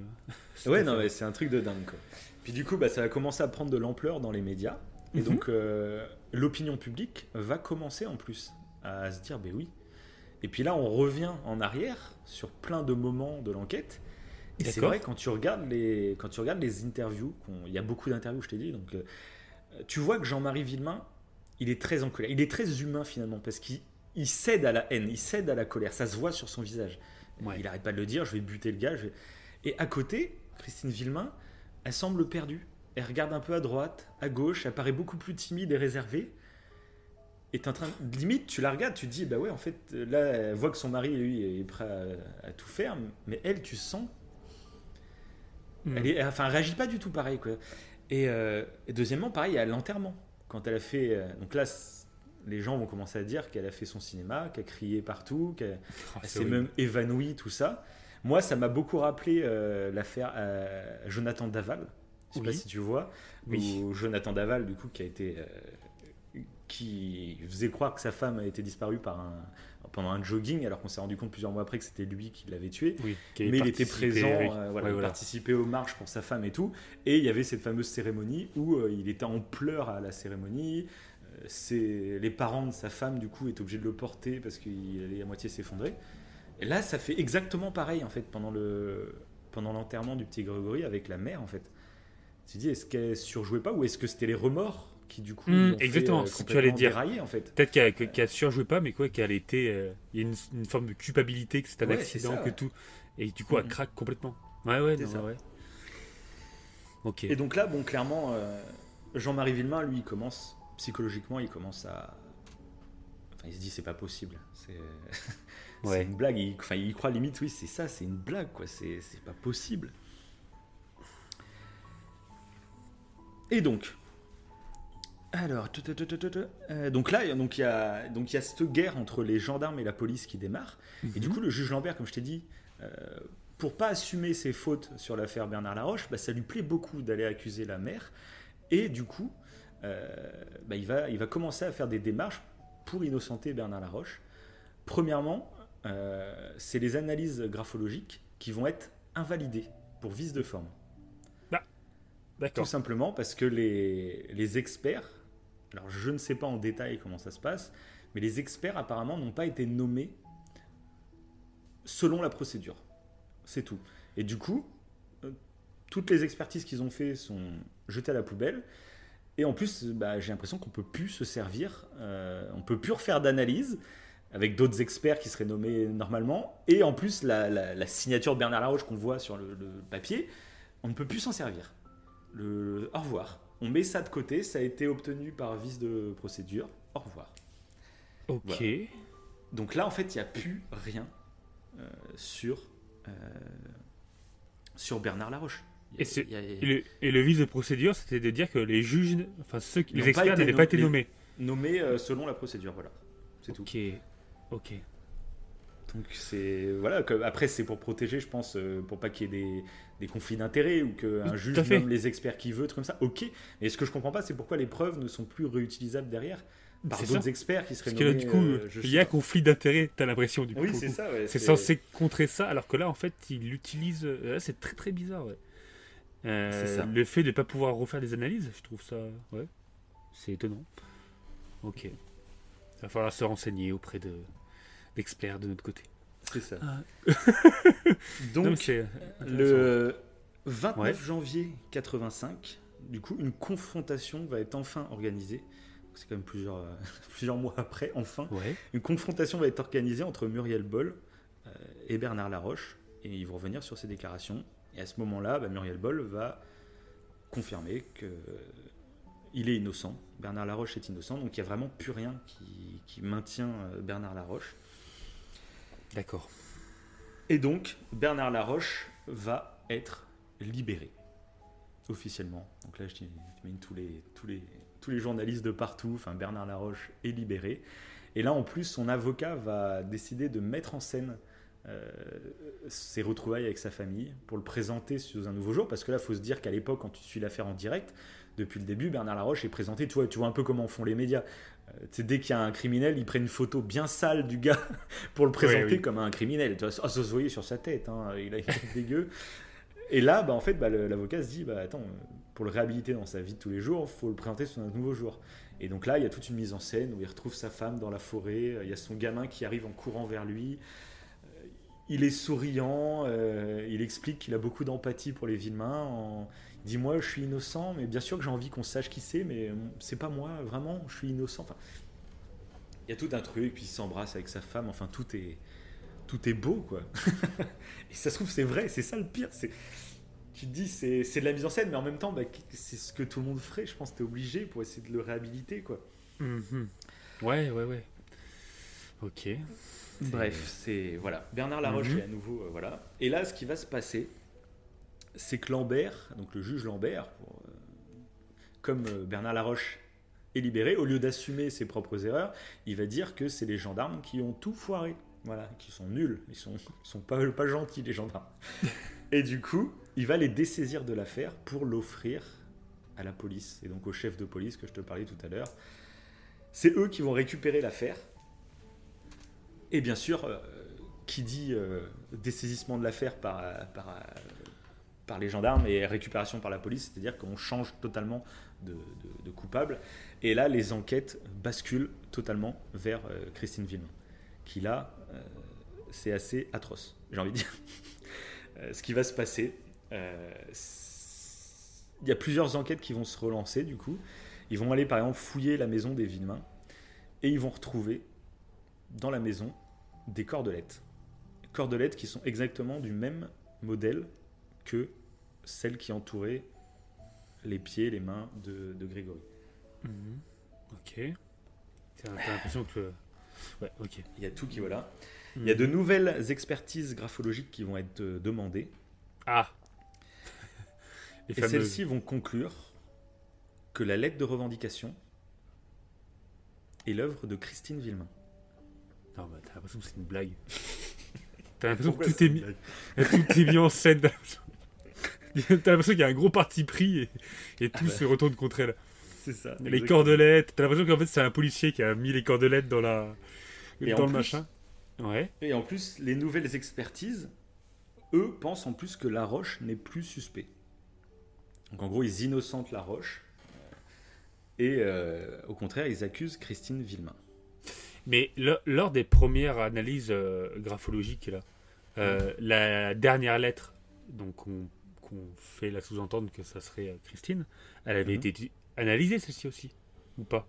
Oui, Oui, elle avait été analysée. Ils avaient rien Et à l'époque, C'est le problème un peu des experts euh, d'analyse graphologique, c'est que. Voilà, c'est pas une science, hein, c'est pas, euh, c'est vrai pas que des, c'est pas de des preuves, science. hein, de toute façon. C'est une science euh, la graphologie. Je sais pas si. Ça. Tu Ouais, peut aider en fait à orienter une enquête, mais ça peut pas servir de preuve de toute façon. Ouais. euh, voilà. Ok. Et donc en février 85, malgré un peu tout ce qui est en train de se tramer, euh, dans le fond, hein, finalement, c'est même les Villemains, ils apprennent tout par les journalistes. Hein, ils sont même pas tenus au courant de ce qui est en train de se passer. Mhm. Euh, mais en février 85, Christine et Jean-Marie vont annoncer en fait que Christine est enceinte euh, d'un nouveau petit gars. Sauf que là, bah, ça va être le bashing total. La presse et même l'opinion publique va se dire mais c'est tôt pour avoir pour tomber à nouveau enceinte. Vous venez de perdre le petit. Oh là là. Enfin, tu vois, ça commence à juger sur des trucs. Ah, euh, c'est c'est voilà. horrible. C'est t'as l'impression que tout le monde se mêle de. C'est de ça, la vie, exactement. C'est hallucinant. Même si elle est coupable. je- enfin, ou- je, je sais Ouais, pas, non, mais c'est aberrant. Tout qui, C'est aberrant. qui- voilà. Et du coup, euh, un jour, ils vont être, euh, donc c'est quelques semaines après, ils vont être dans la voiture tranquillement, ils vont écouter la radio, et d'un coup, il y a un flash qui va passer à la radio De journalistes qui, selon leurs sources, tout ça, euh, le juge Lambert en fait serait à, à deux doigts en fait de, de- de mettre en examen carrément euh, Christine Villemain. Il y aurait des nouvelles preuves qui, euh, qui l'inculperaient. Et donc là, bah, ce qui se passe, c'est que Christine Villemain, en fait, elle, elle va faire un malaise. Euh, Là, elle- ça devient officiel, quoi, quasiment. C'est vraiment, on est en train de m'accuser pour de vrai, quoi. Et donc, elle fait un, un malaise assez grave. Elle se retrouve donc en clinique, euh, hospitalisée, hein, euh, tout le truc. Et là, ce qui se passe, c'est que Jean-Marie Villemain, bah, il va perdre pied, totalement. Et complètement, à mon avis, là, tu pètes un plomb. Je pense que tu. euh, Je sais pas ce qui se passe dans ta tête à ce Mhm. moment-là. Mais il va dire par la suite qu'il est allé au cimetière euh, sur la tombe de Grégory, qui lui aurait parlé, et il aurait entendu la voix de Grégory lui répondre. Donc, pour dire que voilà, petites euh, auditives. Ouais, ouais, ouais. Et, euh, et le soir, en fait, euh, il va prendre un fusil, il va aller chez Bernard Laroche, il va lui demander bah, de s'expliquer. Bernard Laroche lui dit arrête, j'ai rien à voir là-dedans, je j'ai rien fait, pose ton fusil, on va discuter. On sait pas trop ce qui s'est passé, mais un coup va partir et Bernard Laroche va mourir. Ok. Ah ouais, c'est. Voilà, donc il y a les deux versions, parce que du coup après il va y avoir la version, euh, parce que du coup Jean-Marie va ensuite s'enfuir après avoir tiré le coup. Il va retourner à la clinique en pleurant, en se mettant à quatre pattes devant euh, Christine en lui disant qu'il l'a fait, qu'il l'a tué. Euh, et Christine, elle va faire, mais fallait pas, enfin tu vois, tu... donc maintenant je vais être toute seule, enfin bref. Et, et donc Jean-Marie lui va expliquer que quand il est arrivé, bah, Bernard Laroche euh, comment, quand il a baissé son fusil, euh, Bernard Laroche a commencé à, à pas se foutre de sa gueule, mais à le provoquer un petit peu en disant que c'était pas lui, qu'il fallait qu'il dégage, euh, truc comme ça. Ce qui Mhm. l'aurait énervé, il aurait pété un câble et voilà. De l'autre côté, Marie-Ange Laroche qui était présente, elle euh, dit que Jean-Marie est arrivé d'un coup, que Bernard a essayé de le calmer, mais que Jean-Marie était décidé et il est venu le tuer. Quoi. Donc ça, bon, heureusement, on ne saura jamais la vérité. Je pense qu'il y a un mélange des deux. hein, de toute façon, c'est... Oui, et puis dans tous les deux cas, il appuie sur la détente. Quoi. Oui, de toute façon, ça voilà, change c'est pas ça. trop ça. C'est Ok. ça. Et donc bah, Jean-Marie va aller se, se rendre lui-même à la police. Euh, il, bah, bien sûr, de toute façon, il n'est pas là pour fuir, hein, il ne va pas partir en cavale. On sait tout ce que c'est lui, donc il va aller se rendre lui-même, il va être euh, arrêté hein, du coup. Et euh, Christine va, va du coup se retrouver toute seule, enceinte, avec la presse qui se déchaîne contre elle. hein. C'est, là, c'est hardcore, vraiment, ce qui se passe dans les médias. Euh, bah, comme je t'ai dit, t'es tous ces comportements. Dès qu'elle fait quelque chose, et bah, c'est jugé euh, comme étant scandaleux. Euh, si elle répond à la presse, on dit qu'elle veut justifier. Si elle répond pas, on dit qu'elle est hautaine et qu'elle a quelque chose à se reprocher. Enfin, dès qu'elle fait quelque chose, Ouais, c'est euh, interprété comme quoi c'est la suspecte. euh, Ah oui, c'est dingue. hein. Faut- c'est pas possible. Les Il n'y a aucun recul pour se dire qu'elle est potentiellement innocente. C'est euh, on l'incendie. Oui, c'est ça. Et puis, c'est horrible en fait. des- C'est horrible. Il y a des unes de magazines où il y a sa photo en gros et il y a marqué euh, le monstre de l'éponge. Oh là là. Ou la sorcière de la Vologne. Enfin, il y a c'est des pseudos Ouais, ouais, ça, avec a- photos, t'imagines. les par- photos en plus où elle a une tête un peu badante ou Non, comme ça. C'est dingue, c'est dingue. Donc ça veut dire que là, il y a- il y a- le jugement n'a pas été acté. On ne sait, ça se trouve elle est innocente, mais les ça. médias ont un parti pris pour dire qu'elle est euh, que c'est un monstre, que c'est c'est pas C'est ça. c'est pas. Je comprends mieux pourquoi tu as dit que ça a dû ça a dû ça a fait un petit tournant dans les médias, dans Ça la va, justice, ouais. etc. Parce que là c'est gravissime, c'est gravissime. C'est ça. Ah bah là, c'est. Ça fait réfléchir, quoi. Tu dis, Ouais. euh, voilà, quoi, c'est c'est grave, quoi. Bref. Ensuite, euh, donc, il y a eu l'enterrement de La Roche où il y a eu des échauffourées parce que, bah, du coup, même la famille Laroche, en fait, du coup, la famille Laroche avait conscience que Jean-Marie, s'il est passé à l'acte, c'était en partie parce que il s'est fait influencer par tout ce qu'on dit dans les médias, tu vois. Il, Mhm. euh, on l'a chauffé à blanc parce qu'il y a des journalistes qui venaient pour le chauffer en lui disant mais tu te rends compte, euh, euh, on le remet en liberté alors que regarde, il y a ça, ça, ça, c'est c'est quasiment sûr que c'est lui, hein, à 90%. Euh, Je crois qu'il y a même un journaliste euh, qui lui avait fait écouter un, euh, un audio d'une. Donc c'est un truc totalement illégal. hein, c'est pendant une, une discussion, c'est un audio qui avait été enregistré par l'avocat de Bernard Laroche. Alors, on ne sait pas exactement ce qu'il se disait, mais en gros, on sentait que Bernard Laroche avait des trucs à se reprocher. Et ils l'ont fait écouter à Jean-Marie Villemain. Donc Jean-Marie Villemain, quand il allait le tuer, il était quasiment sûr à 100% que, que Bernard Laroche était impliqué d'une façon ou d'une autre. Voilà. Après, ce Ouais. audio, je l'ai jamais écouté, je ne sais pas exactement euh, sa teneur. D'accord. Ouais, c'est encore une fois, on pourrait, on pourrait encore dire que c'était peut-être le corbeau, mais que c'était pas le tueur. Oui, et voilà, c'est- ça. Et du coup, lui, euh, en sachant que, en ayant peut-être des preuves concrètes comme quoi c'était le corbeau, il a fait le lien et Mhm. il a pété un plomb. En plus, lui, de toute façon, euh, il devait plus, il y avait plus qu'une rationalité dans ses, dans ses actes euh, pour. Ah oui, bah, Jean-Michel. lui, de toute façon, oui, il c'est- était, c'est la colère qui emportait tout sur la, m'étonnes. sur la Ah raison, quoi. Donc, euh, Et du coup, bah, en plus, après le décès de Bernard Laroche, euh, Mhm. il y avait pas mal de médias qui essayaient de faire monter la sauce en disant. euh, Donc, tu sais, c'est fait genre innocemment, mais c'est des articles qui sortaient en disant. euh, il se murmure dans le village que Christine Villemain ferait mieux de se cacher parce que beaucoup de la famille Boll, la famille Laroche veulent la tuer. Chose qui a aucune preuve, il n'y a aucun. Enfin, de toute façon, il y a, il y a aucun Boll ou Laroche qui est venu pour dire ah, on, va, on a envie de la tuer ou je sais pas quoi. Donc, c'est que des trucs de journalisme, mais tu sens qu'ils veulent faire monter la sauce pour donner des idées, tu vois, à des gens. Ah, ça peut être pas mal de continuer. Il y a même des articles qui sortaient qui sera le prochain mort? Genre, c'est un jeu, tu Ah vois, ouais. une. Ah oui, c'est. Ça part dans des délires. euh, c'est assez ouf, quoi. Comment provoquer un deuxième meurtre quoi? C'est en ça. En quelques leçons euh, journalistiques. C'est assez assez chaud.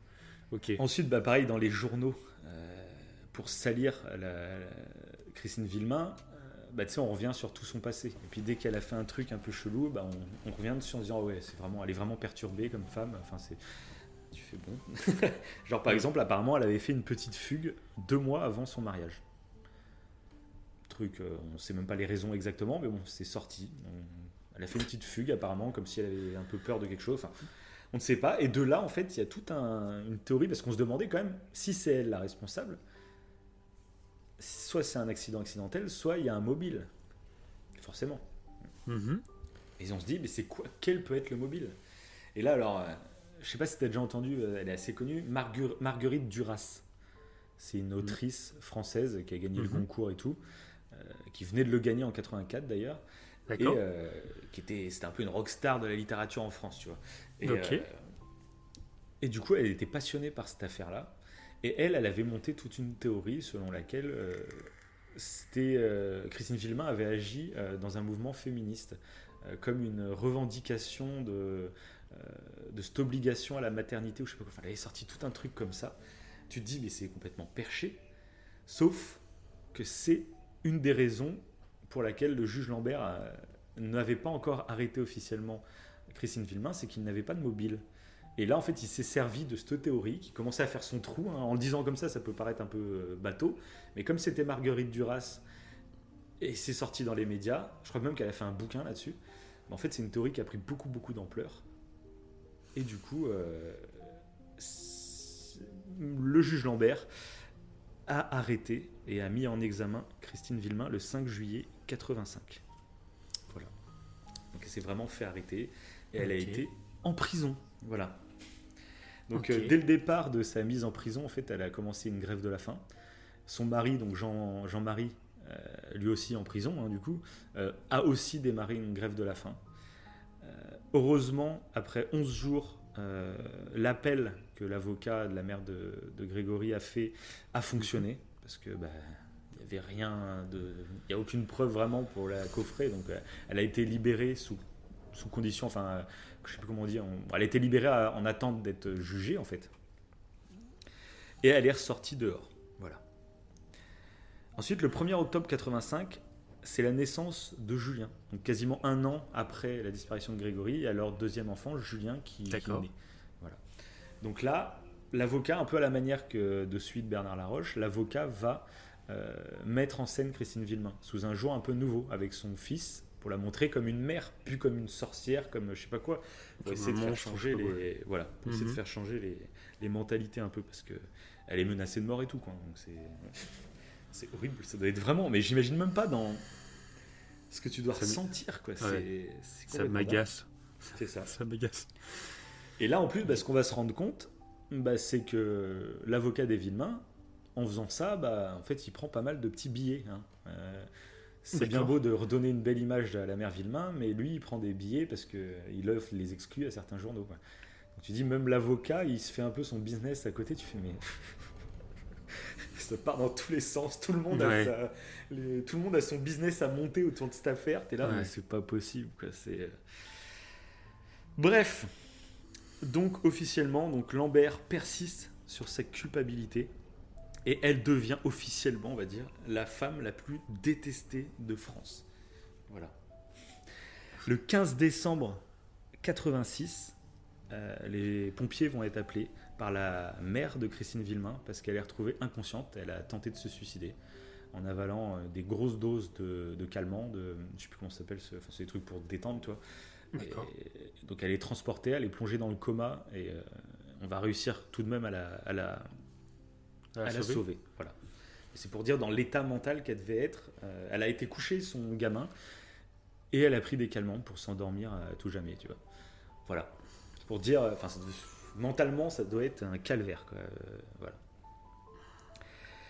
Et début 87, le dossier en fait d'inculpation euh, arrive à la cour d'assises pour euh, bah, ordonner un procès, tu vois, pour euh, une fois Ah que l'arrestation est a faite. un y a un vrai jugement, c'est là pour l'instant. oui, voilà, c'est ça. Ouais, Ouais, voilà. Et sauf que la cour d'assises, quand ils reçoivent le dossier, Ouais. bah, ils regardent le dossier et ils font Mais monsieur Lambert, il n'y a rien dans ce dossier.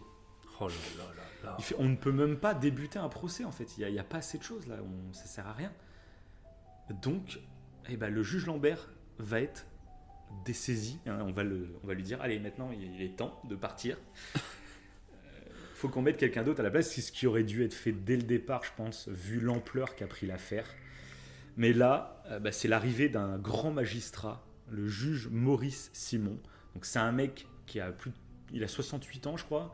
Il est normalement, il devrait prendre sa retraite, mais en gros, il s'est dit bon allez, pour ma dernière, tu vois, j'ai envie de faire le truc. Et il est réputé comme un, être un Voilà. des meilleurs juges de France. hein, Il a de l'expérience. Voilà, ok, dire. Moi, clairement, j'ai l'impression, j'ai l'impression que c'est Michael Scofield qui arrive dans l'affaire. clairement, c'est trop ça. Ou elle Ok. dans Death Note. C'est elle dans Death Note qui arrive. Mais vraiment, ça fait ça. Parce que le mec, déjà, il arrive. Il est beaucoup plus agréable et beaucoup plus sympathique à parler avec les, les journalistes, etc. Et lui, il annonce dès le départ que le travail de Georges Lambert, euh, c'est ni fait ni à refaire, et qu'il va reprendre toute l'enquête à zéro. De A à Z. Ok, Il ok. repart, euh, voilà, allez. Donc euh, déjà, quand il commence l'enquête, euh, lui, il a suivi l'affaire du coup de l'extérieur, mais du coup, il n'est pas convaincu de l'innocence de Christine Villemin ou quoi. Donc pour lui, c'est une suspecte comme une autre. Donc il va interroger Christine Villemin. Et il va se rendre compte qu'elle a un comportement tout à fait naturel. Elle hésite sur aucune de ses réponses. Elle répond, euh, on va dire, naturellement. Il a de l'expérience, toi, donc il a, il a interrogé beaucoup de, de personnes. Mhm. Il a plutôt un bon sentiment vis-à-vis d'elle. Et du coup, il aurait tendance à se dire, c'est bizarre, soit elle est euh, repue, c'est à force de répondre à des interviews, peut-être qu'aussi elle s'est elle s'est blindée, quoi, tu vois. Euh, soit, euh, soit elle est peut-être innocente, tout simplement. Et donc, il va se dire, ben, moi, je vais remonter vraiment toute l'affaire. Et déjà, il va, il va enlever certaines pistes. Ils se disent déjà, c'est pas possible que ce soit un accident. C'est totalement impossible parce que Christine Villemin, son planning le soir de la disparition de Grégory, elle a débauché du boulot à 16h56. De là, elle est directement été euh, à- chez la nourrice chercher le petit Grégory. Euh, qui, ça sera confirmé par la nourrice. Ensuite, elle est rentrée chez elle aux alentours de 17h03, 17h05. Ils ont fait les- le trajet en voiture et tout. Ouais. Aux alentours de 17h03, 17h05, elle est chez elle. Et c'est là qu'elle démarre. euh, Grégory va, va jouer dehors. Et euh, elle, elle commence à repasser tout ça. Et elle dit qu'elle serait ressortie, du coup, euh, un quart d'heure plus tard environ, donc vers 17h20. Et c'est là, après, qu'elle a commencé à chercher partout. Donc ils se disent, pas possible. Elle aurait jamais le temps, en fait. Euh, c'est- c'est- elle aurait jamais Non, le temps c'est- de- de- d'aller poster la c'est lettre. la base. Parce C'est que la- du coup, ouais, voilà, du coup, C'est la euh, oui, non mais ça me paraît aberrant. C'est ouais, là, c'est là que tu vois que le juge Lambert, il a vraiment, il avait la, la- sa théorie. Ils ont cherché, ils ont cherché des faits qui confirmaient la théorie. On dirait des conspirationnistes. C'est C'est c'est ça. clairement ça. En plus, ce qui se passe, c'est qu'ils avaient fait une, re- une reconstitution. C'est. Euh, le juge Lambert, lui, était parti du point de vue qu'une fois qu'il l'avait- qu'elle l'avait cherché chez la nourrice, au lieu de rentrer chez elle, comme elle dit, euh, du coup, ça enlève le- la thèse de l'accident. Ça, c'est clair et net, c'est pas possible. Mais il se dit, du- le juge Lambert s'est dit, tiens, euh, mais c'est peut-être qu'elle l'a prémédité, son coup. Euh, c'est- Et donc, il se dit, en fait, quand elle est partie de chez la nourrice, elle a filé directement. Donc, c'est à 8 km l'endroit où le corps avait été retrouvé. Ouais. Donc elle aurait filé, euh, et ils avaient plusieurs endroits où ils pensent que le corps a, a dérivé. euh, Ah, c'est ça. c'est Il dans cherchait, la Vologne, voilà. il cherchait les faits pour dire que c'était la meurtrière. C'est hallucinant. Alors Et que du lui, coup, il cherche direct. euh, voilà, il pense C'est comme un scientifique. Oui, voilà. Voilà, il cherche du l'erreur. Ah, c'est beau, c'est beau. Et du Heureusement coup- est là. Je te dis, c'est Scofield, le gars. Et du coup, euh, donc, le, le- donc euh, la théorie du juge Lambert, tout ça, c'était qu'elle était partie en voiture, qu'elle Mhm. avait ligoté son gamin, qu'elle l'avait jeté. Le gamin, il avait dérivé sur plus de 800 mètres dans le fleuve, et qu'elle était rentrée chez elle, et qu'elle avait fait style de s'affoler, etc. Le, juge Simon, lui, il a des gros doutes là-dessus. Et, euh, et il va du coup ordonner une reconstitution géante. Ce qu'il faut se dire, c'est qu'à l'époque euh, du juge Lambert, euh, les reconstitutions, il y en avait eu, mais ça avait duré trois heures. Trois heures de reconstitution. Là, le juge Lambert, ça dure trois jours. Lui, il veut tout tester. Il a dit, moi, je veux tout tester. Toutes les possibilités, tout ça.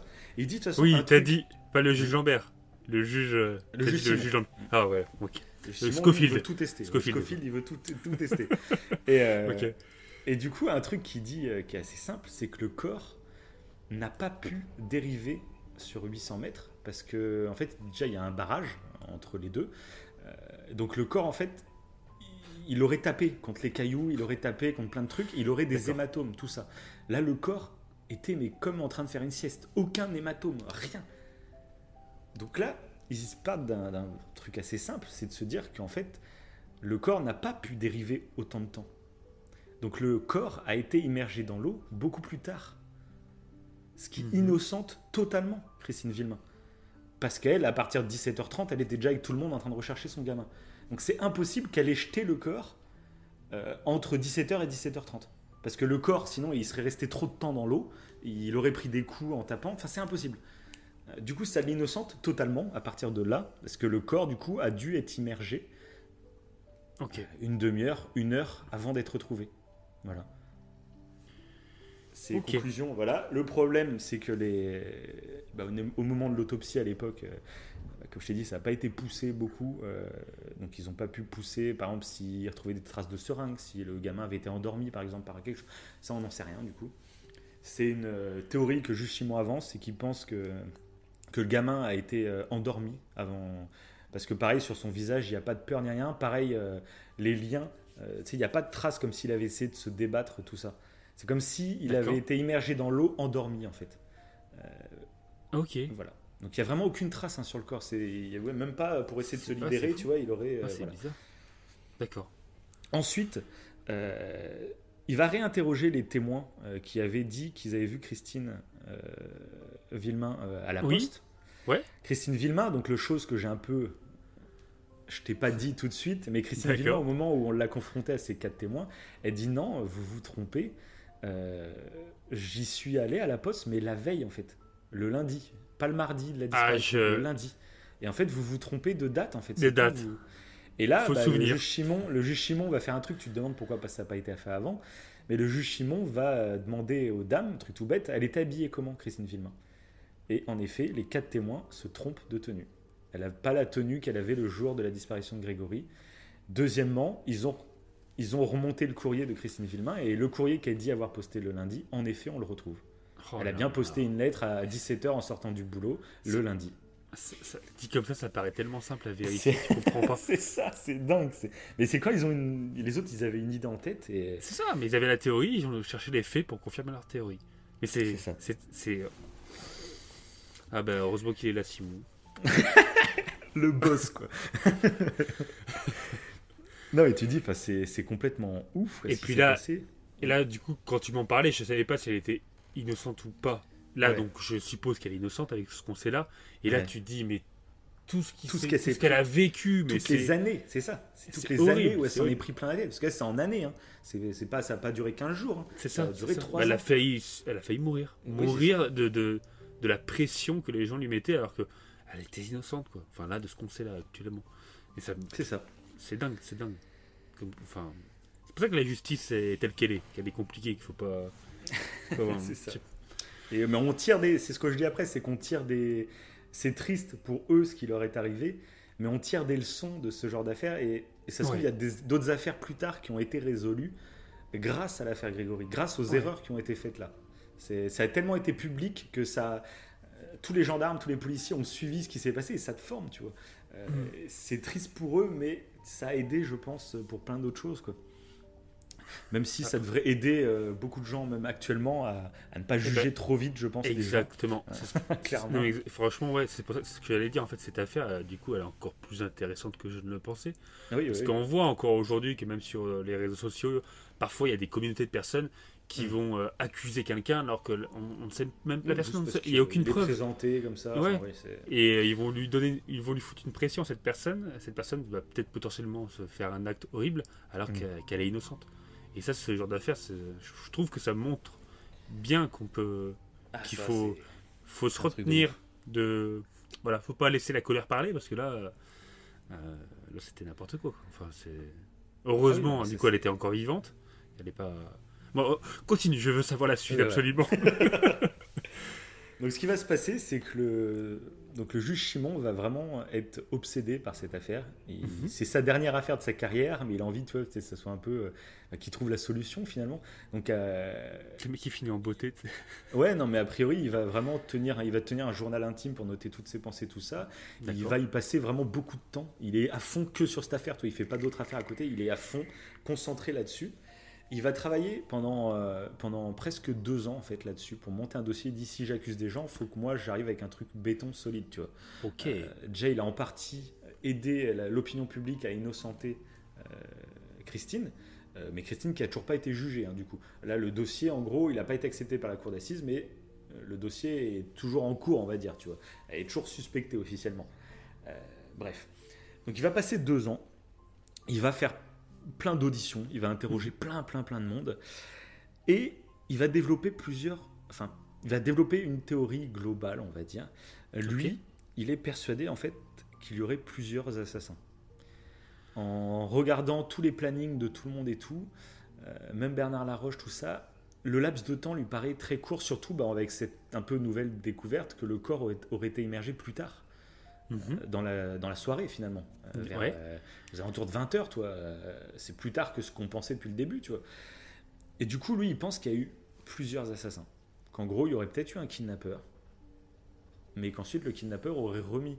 Parce que du coup, si on accuse Laroche, euh, Muriel Boll a dit qu'il est parti avec le gamin et qu'il est revenu tout seul. Mais du coup, c'est-à-dire qu'il aurait immergé le corps euh, aussitôt que si c'était Christine, toi, vers 17h et quelques. Donc pareil, ça innocente, on va dire, un peu Bernard Laroche euh, sur le côté tueur, immergeur dans l'eau. Ça ne Mhm. l'innocente pas sur le côté kidnappeur. Ça, Ok. voilà. Mais voilà. Et déjà, voilà, c'est les conclusions que fait le juge Chimon. Ensuite, il a eu de sérieux doutes. Donc ça, c'est une fois, on a lu tous ces, ces journaux intimes, un peu sur toutes ses pensées. Donc il n'y avait rien d'officiel. Euh, Ah, d'accord. Il n'y a rien d'officiel, c'est on a retrouvé ça, parce que je vais t'expliquer ce qui se passe, qui est complètement dingue dans cette affaire. Donc, il, suspi- il, il était très suspicieux envers Ouais. euh, bah, Michel, euh, ainsi que les parents de Jean-Marie. D'accord. En les interrogeant, qui avait dit Michel, le petit chef. hein. Le petit chef, en plus, qu'il avait sorti le petit voilà, chef. ouais. Il est très suspect, tout simplement, parce que il va l'interroger euh, donc dans sa dans sa maison, en lui demandant donc c'est vous qui avez reçu l'appel du corbeau le soir de la disparition de Grégory. Et donc là, Michel, il fait oui, exactement. À quel endroit vous étiez exactement? Et là, en fait, c'est comme si Michel n'avait pas réfléchi à la question, parce que le juge lui dit, c'est assez malin, je pense. Il fait euh, ah ouais, mais on n'entend pas le téléphone partout dans votre maison. Vous étiez où dans votre maison? Tu vois, le- il, le- presse d'un coup pour dire euh, si vous me dites une pièce où on peut pas entendre les téléphones, eh ben vous êtes euh, voilà. Et là, ils ont senti en fait que Michel, il commençait à bégayer Il un bégayait. peu, à être un peu euh, voilà, il, il était un peu voilà. Puis il a fini par donner un truc, mais il était plus vraiment sûr qu'il soit là à cet endroit-là exactement. Enfin, là, le juge apparemment a eu des doutes sur le frère déjà. Il s'est dit est-ce qu'il a vraiment reçu ce coup de fil? Ou est-ce qu'on lui a dit de, de dire qu'il avait reçu un coup de fil? C'est plus trop, voilà. Et pareil pour les, pour les, les, les- les parents de Jean-Marie. Il n'a pas l'impression qu'ils sont responsables, mais ils ont l'impression, il a la ferme impression qu'ils savent quelque chose. Mhm. Euh, il les a interrogés au début par deux, et il voyait sous la table que la grand-mère, des fois, donnait des petits coups de pied sur, euh, sur le tibia de son mari quand il commençait à parler d'un truc, et le mari, du coup, changeait de sujet. Ah, d'accord. Des petits détails euh, tout bêtes. Ensuite, il a décidé de les interroger séparément. Et en plein interrogatoire su- sur le mari, il, a, il s'est d'un coup levé, il a été ouvert la porte et il y avait la, la grand-mère qui était en train d'écouter à la porte à l'arrière. Oh là là. Donc c'est un truc, euh, voilà. Et là, donc, euh, donc après plusieurs mois comme ça où il menait son enquête, petit à petit, à la surprise de tout le monde, c'est quelqu'un qui, euh, contrairement au juge Lambert qui voulait prendre un peu la lumière, lui, euh, c'était l'inverse. Il a, depuis qu'il est en, en fonction, il a donné aucune interview, rien. Il, est- il fait son taf de son côté, voilà. Ouais. Sauf que bah, il va faire une première interview pour, euh, pour, un, pour un journal. Euh, donc un journal télévisé. Alors je me rappelle plus la chaîne exactement, mais bon, c'est une interview télévisée, mais qui est assez surprenante. C'est une interview où il est très mystérieux.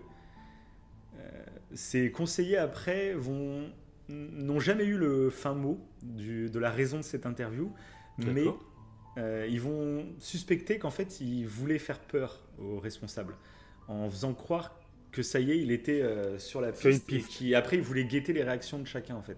Parce que Mhm. dans cette interview en fait il, bah, il annonce pour la première fois qu'il suspecte plusieurs personnes, qu'il pense qu'il y a un kidnappeur et des tueurs, et qu'il a déjà ses idées, qu'il allait bientôt se passer des choses. Voilà. C'est une interview où il reste très mystérieux, où il a un petit sourire malicieux, vraiment la Scofield. Hein. T'as l'impression qu'il a un plan derrière la tête et qu'il fait cette interview. euh, voilà. Mais il a le suspect tatoué dans le dos, non? Il a fait un truc euh, comme ça, c'est ça. Et donc, euh, cette première interview va, va faire son petit bruit à peu près. Le problème, c'est qu'il y a le journal euh, Le Petit Détective qui va publier une seconde interview. Où là, c'est assez hallucinant, mais le juge Chimon se livre, accuse directement Laroche comme étant le kidnappeur du petit Grégory. Il le nomme officiellement. Et il accuse des membres de la famille, euh, sans les citer, mais il, accuse des membres très proches de la famille, proches de Bernard Laroche, euh, d'être responsable ensuite du meurtre de- de- et du jet dans la Vologne. Et le problème, c'est que c'est totalement illégal. Euh, un juge n'a pas le droit euh, de, de citer des noms comme ça tant qu'ils ne sont pas jugés. Enfin voilà. Et ce qu'on se rend compte en fait, c'est que cette interview, bah, elle a été obtenue frauduleusement. En fait, c'est une interview, euh, avec- on va dire avec un micro caché, on va dire, où en fait c'était pas du tout une interview, c'était juste une discussion. Euh, mais le, le journal le sort comme une interview. Le Oh problème, c'est que bah, ça fait un bruit de ouf. Euh, le juge Chimon, du coup, va, va sûrement être destitué de, de l'enquête. Je fais, c'est horrible. Oh là là, non mais. Les médias. Oui, c'est- oui, c'est- depuis le début, c'est une horreur. Donc le juge va, donc il va être assigné, mais il va se passer un truc encore plus dingue. T'as vraiment l'impression que c'est un film. Donc le 30 janvier 90, le juge Simon, qui ont pensé qu'il avait les clés, tu vois, il a, il a les- les- la, la solution il l'a en lui, tu vois, avec l'interview, la première qu'il a donnée, on sentait qu'il y avait quelque chose. Bah, il fait une crise cardiaque. Non Mais il survit. Il tombe dans le coma, il survit, et il finit par se réveiller. Tu m'as fait un ascenseur émotionnel là. Bah, tu veux un autre ascenseur émo- émotionnel? Il se réveille totalement amnésique. Il ne se souvient de Oh, une rien blague. du tout. De tout le dossier, il ne se souvient de rien. Il se rappelle même plus du nom de Grégory. Non, c'est du fake news. C'est une fake- possible. une- Là, c'est là, tu viens d'inventer tout ce qui se passe. Ça paraît totalement dingue. C'est hallucinant. Il sort, il est amnésique, c'est l'enquête de sa vie. Il vient de passer deux ans, euh, 7 jours sur 7, à travailler dessus, mais il s'en souvient plus. Il se souvient même plus du nom des protagonistes. Et il a plus rien. Donc Oh. au revoir, ça passe à autre chose. Et avec son journal intime, il avait pas moyen Voilà, de se c'est là qu'après, du coup, bah si, avec son journal intime, c'est là qu'on a, Ouais. qu'on a pu en savoir un peu plus sur ces suspects, trucs comme ça. Après, on n'est pas au courant de tout ce qui s'est dit dans les journaux intimes. La police, eux, Mhm. le sait, du coup, mais nous, euh, il y a quelques trucs qu'on fuitait, euh, comme euh, cette anecdote avec, le, avec Michel, etc., tu Mhm. vois, où c'est ces suspicions sur les, les grands-parents, mais, euh, mais tout n'a pas filtré, tu vois. On ne sait pas exactement ces pensées, mais ces pensées existent, hein, du coup. Mais on ne sait pas juste à quel degré il s'est confié dans son journal, quoi. Bref. Et là, et il est devenu quoi du coup? Il a, il a, Après, il a arrêté, il était à la retraite quoi du coup? Enfin, amnésie, Ah oui, son- bah après, derrière, c'était oui, fini quoi. Oui, oui, derrière, C'est- voilà. ouais, c'est dingue. Ah, là, pour le dingue. coup, c'est c'est dingue. Ouais, c'est vraiment dingue. Ok. Bref, ensuite, donc on arrive au 3, juin, 3 janvier 93. Il va rien trop se passer de spécial entre temps. Le 3 janvier 93, c'est euh, la fin du procès de Christine Villemain. Christine Villemain est innocentée à 100%. C'est un cas même unique en, en France, dans l'histoire judiciaire. C'est qu'elle va être déchargée de 100% des charges. Et en fait, le, le tribunal m'avait me dire qu'en fait, il n'y aurait même pas dû y avoir de procès parce qu'il n'y avait aucune raison de l'avoir soupçonné. Voilà. Oh il y avait des preuves très concrètes rapidement qui font qu'elle était en dehors de tout soupçon. C'était pas possible en fait. Donc euh, voilà. Donc elle Ah, le est le monstre, la sorcière. euh, c'est ça. Voilà. Et en 93, hein, elle est innocentée. Imagine le temps. Ah ouais, non, c'est- Elle a commencé à se faire accuser euh, en début 85. Donc ça a mis 8 ans pour être innocentée totalement. Quoi. Bref, euh, en 3 novembre 93 aussi, c'est le début du procès de Jean-Marie Villemain. Donc, Mhm. Pareil, ça prend du temps avant d'être jugé. euh, voilà. Et donc euh, bah là, tous les médias sont là parce qu'en même temps euh, que, le témoignage, que le procès de Jean-Marie, pour juger Jean-Marie, il faut forcément qu'on juge Bernard Laroche.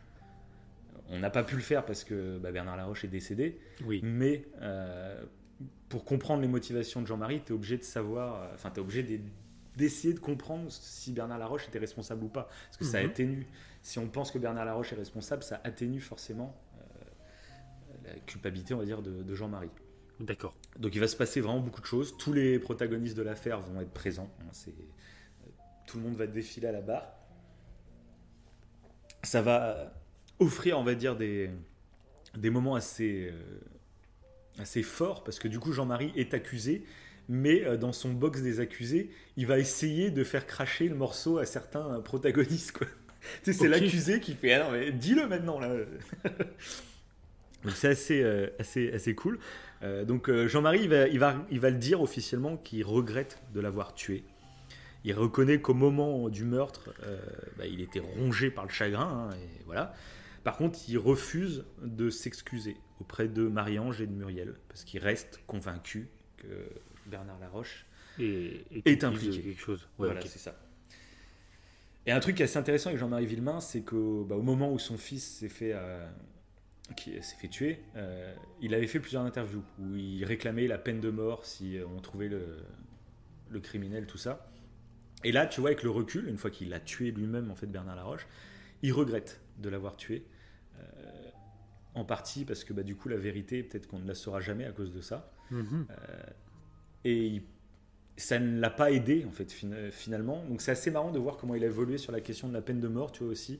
Euh, Lui-même qui est vraiment concerné par le truc, qui a réagi comme tout le monde pourrait réagir, et qui, avec le recul derrière, se dit que ça, en ça a fait qu'empirer sa situation, euh, et, que ça, et au contraire, peut-être que ça, ça fera qu'on ne saura- qu'on n'aura jamais la Ouais, réponse tout à cette fait. affaire. Exactement. En fait, c'est une affaire, et il y a une morale sur plein de thèmes. Quoi. Oui, oui, je une morale dit. sur la peine de mort, sur l'implication des médias, C'est euh, sur comment juger une personne. C'est. Donc. Jean-Marie aussi, il va essayer de faire craquer Muriel Boll quand elle va venir témoigner. Euh, Mhm. mais Muriel Boll va rester encore euh, droite dans ses bottes, elle va dire que non. euh, Bernard est, in- est innocent. Mhm. C'est le père, ça va être assez intéressant, c'est quand le père de Jean-Marie euh, passe à la barre. Pareil, Jean-Marie lui demande, mais est-ce que toi, tu penses, c'est quoi ta conviction, euh, qui pourrait être le corbeau?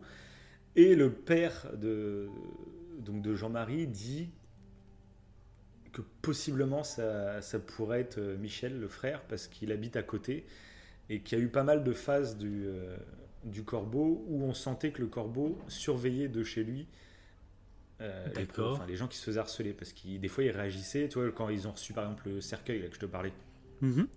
bah, le corbeau a appelé dans les, dans les 5 minutes pour dire alors, t'as bien reçu ton cadeau et tout. D'accord. Quelqu'un qui observait, Qui savait. Ouais, ok. Et du coup, le père s'est dit euh, Je pense que Michel est innocent, mais euh, pour le kidnapping, tout ça, mais il est possiblement responsable au niveau du corbeau. Voilà. C'est une des petites phrases qui est sortie du procès. Voilà. Le procès, il a duré 7 semaines, et Jean-Marie Villemain euh, prend 5 ans, dont un avec sursis. Donc, comme il a déjà fait pas mal d'années, il lui reste quelques, quelques semaines à passer en prison, en fait, globalement. Donc, en gros, les, les jurés ont voulu le condamner parce que son acte, euh, bah, c'est un meurtre quand même, mais euh, ils ont retenu les circonstances atténuantes, que ce soit le mélange des médias qui l'ont poussé et toute la situation globale, quoi, en gros. Quoi. Voilà. Ok. Donc peu après le, donc ce, procès, une fois que les deux finalement, euh, Jean-Marie a purgé sa peine et Christine a été innocentée, ils vont faire leur dernière apparition publique dans les médias, donc le 27 avril 94, donc ils vont passer à la télé. C'est un peu leur dernier témoignage où ils vont, ils voulaient se montrer sous un nouveau jour euh, pour expliquer que c'est pas des monstres horribles, qu'ils avaient besoin de s'expliquer parce qu'on avait dit tellement de choses sur eux que avant de se taire complètement, bah, ils préféraient euh, faire un dernier truc. quoi. Et en effet, c'est la dernière fois qu'on va les voir euh, publiquement, jusqu'à aujourd'hui. hein. Voilà. Ah, ouais. Bah, après, tant mieux, ils refont leur vie. Euh, maintenant, on sait qu'ils ont trois enfants. Donc, ils ont Julien, celui qu'ils ont eu, ils en ont eu deux Mhm. autres. Et ils habitent dans la banlieue parisienne. Voilà. Ce qu'on sait aussi, c'est que Jean-Marie Villemain, lui, est toujours à fond sur l'enquête. Il D'accord. connaît tous les dossiers.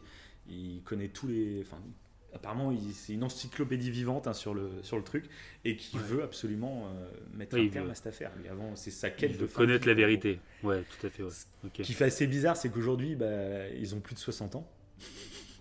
C'est ça qui est dingue d'une histoire comme ça qui dure dans le temps, c'est que bah, les images que tout le monde a vues à l'époque, euh, c'est un couple qui a, qui a même pas la trentaine, ils, sont, ils ont 25 ans et quelques. Ouais. Et là, il y a plus de 30 ans qui passent, donc ils sont bientôt à la soixantaine. Enfin, c'est, ça fait bizarre de se dire ça, en fait, tu vois, c'est, dingue. Et donc, tout au long des années qui vont passer, euh, grâce aux évolutions technologiques, eh ben, le dossier va être relancé plusieurs fois. Par exemple, en 2000, où il va y avoir des recherches ADN qui vont être euh, demandées Euh, par Ouais. exemple, sur le timbre, sur les lettres que recevait euh, les lettres du corbeau, si on relève l'ADN, si le, le mec a léché le timbre, voilà. Sauf que bah, ça va rien donner, l'ADN est trop dégradé parce qu'à l'époque, bah, ils conservaient pas comme il faut conserver euh, des, des pièces Oui. pour l'ADN, donc euh, voilà. Pareil, ils vont essayer de relever des ADN sur les cordelettes, tout ça, et à chaque fois, ça va relancer le dossier, on va en reparler un peu, mais à chaque fois, il n'y aura aucun résultat. Jusqu'en 2017. Où là, Ok. grosse surprise, on va dire, il va y avoir la mise en examen de trois personnes. C'est une première depuis 30 ans. La dernière personne mise en examen, c'était Christine Villemin. Là, il y a trois personnes qui sont mises en examen. Ça ne veut pas dire que c'est du pipi de chat mise en examen, hein. c'est qu'il y a un dossier derrière. Ces trois personnes sont Muriel Boll et le couple Jacob. Donc là, donc je sais pas si tu t'en souviens, mais je t'en ai parlé en tout début. Bah, oui, Euh, tout à fait, ouais. donc pourquoi ces trois personnes sont mises en examen? Eh ben c'est assez simple, c'est qu'en 2017, maintenant on a un nouveau logiciel qui travaille avec la police qui s'appelle Anacrim, où en fait tu rentres toutes les feuilles du dossier dans le logiciel. Et le logiciel, lui, analyse beaucoup plus poussé qu'un humain, parce qu'un humain, t'imagines, analyse. Là, dans le dossier, par exemple, il y avait plus de 12 000 pièces. Voilà. Imagine un humain, comment tu veux analyser tous les témoignages de tout le monde pour faire tout concorder? Anacrim, en gros. Voilà, en gros, Anacrim, il tire des, des, des- des ficelles. Dès que deux témoignages se rejoignent, hop, il fait un lien. Il fait les liens. Liens. Puis à la fin, euh, au bout de 12 000 pièces, ben, ça fait ressortir des choses, tu vois. Ça fait ressortir des témoignages, ça fait ressortir des informations qui paraissent anodines. Et comme par exemple, dans un des audios de, du corbeau, en fond derrière, on entend quelqu'un marcher sur un escalier. Et on entend cette personne marcher à 13 reprises sur un escalier. Tu sais, on entend des bruits de pas. Clac, clac, clac, quelqu'un qui descend l'escalier 13 fois. Et l'anacrim fait le lien avec l'escalier devant chez les Jacob qui comporte 13 marches. D'accord. Voilà. Va faire le lien, toi, si. Soit tu as un coup de bol monumental et puis tu fais le lien, euh, je sais pas comment. Mais là, le logiciel sert à ça, tu vois. C'est pour noter des détails qui ont été notés mais qui sont séparés. Donc, comment tu veux faire un lien, quoi. Donc, c'est à ça que sert ce, ce truc. Ouais, c'est ouais, dingue. Je savais pas que ça- il y avait ce Voilà. genre de logiciel. Ok. Pareil, le Anacrim a relevé euh, une concordance entre les appels euh, du corbeau et des factures de téléphone plus élevées Oh les là mois là. où euh, le corbeau a appelé des factures plus élevées chez les Jacob. Chez les Jacob. D'accord. Donc, il y a plusieurs euh, trucs comme ça. Il y a la, la fille des Jacob qui va être euh, interrogée pour savoir euh, ce qu'elle en pense de Mhm. tout ça. Et elle va dire que c'est vrai qu'à l'époque, elle, elle, donc elle est au courant de rien, mais elle dit c'est vrai qu'à l'époque, mon père semblait très attentif à ce qui se passait sur l'affaire. Il me demandait, par exemple, dès qu'il débauchait, s'il avait loupé un flash info, au lieu d'attendre le prochain, bah, il me demandait directement est-ce qu'il y a eu des nouvelles, est-ce qu'il y a eu des nouvelles sur l'affaire. C'est tout ce qu'elle se souvient. Elle avait 16 ans à l'époque, donc après, euh, voilà. Mhm. Elle se souvient aussi que, que son père, euh, il avait des jumelles qui étaient tout le temps euh, dans la salle à manger. Et que des fois, bah, en fait, il s'en servait pour regarder par la fenêtre qui donnait sur tout le village. En fait, ils étaient un peu en hauteur et ils voyaient sur tout le village.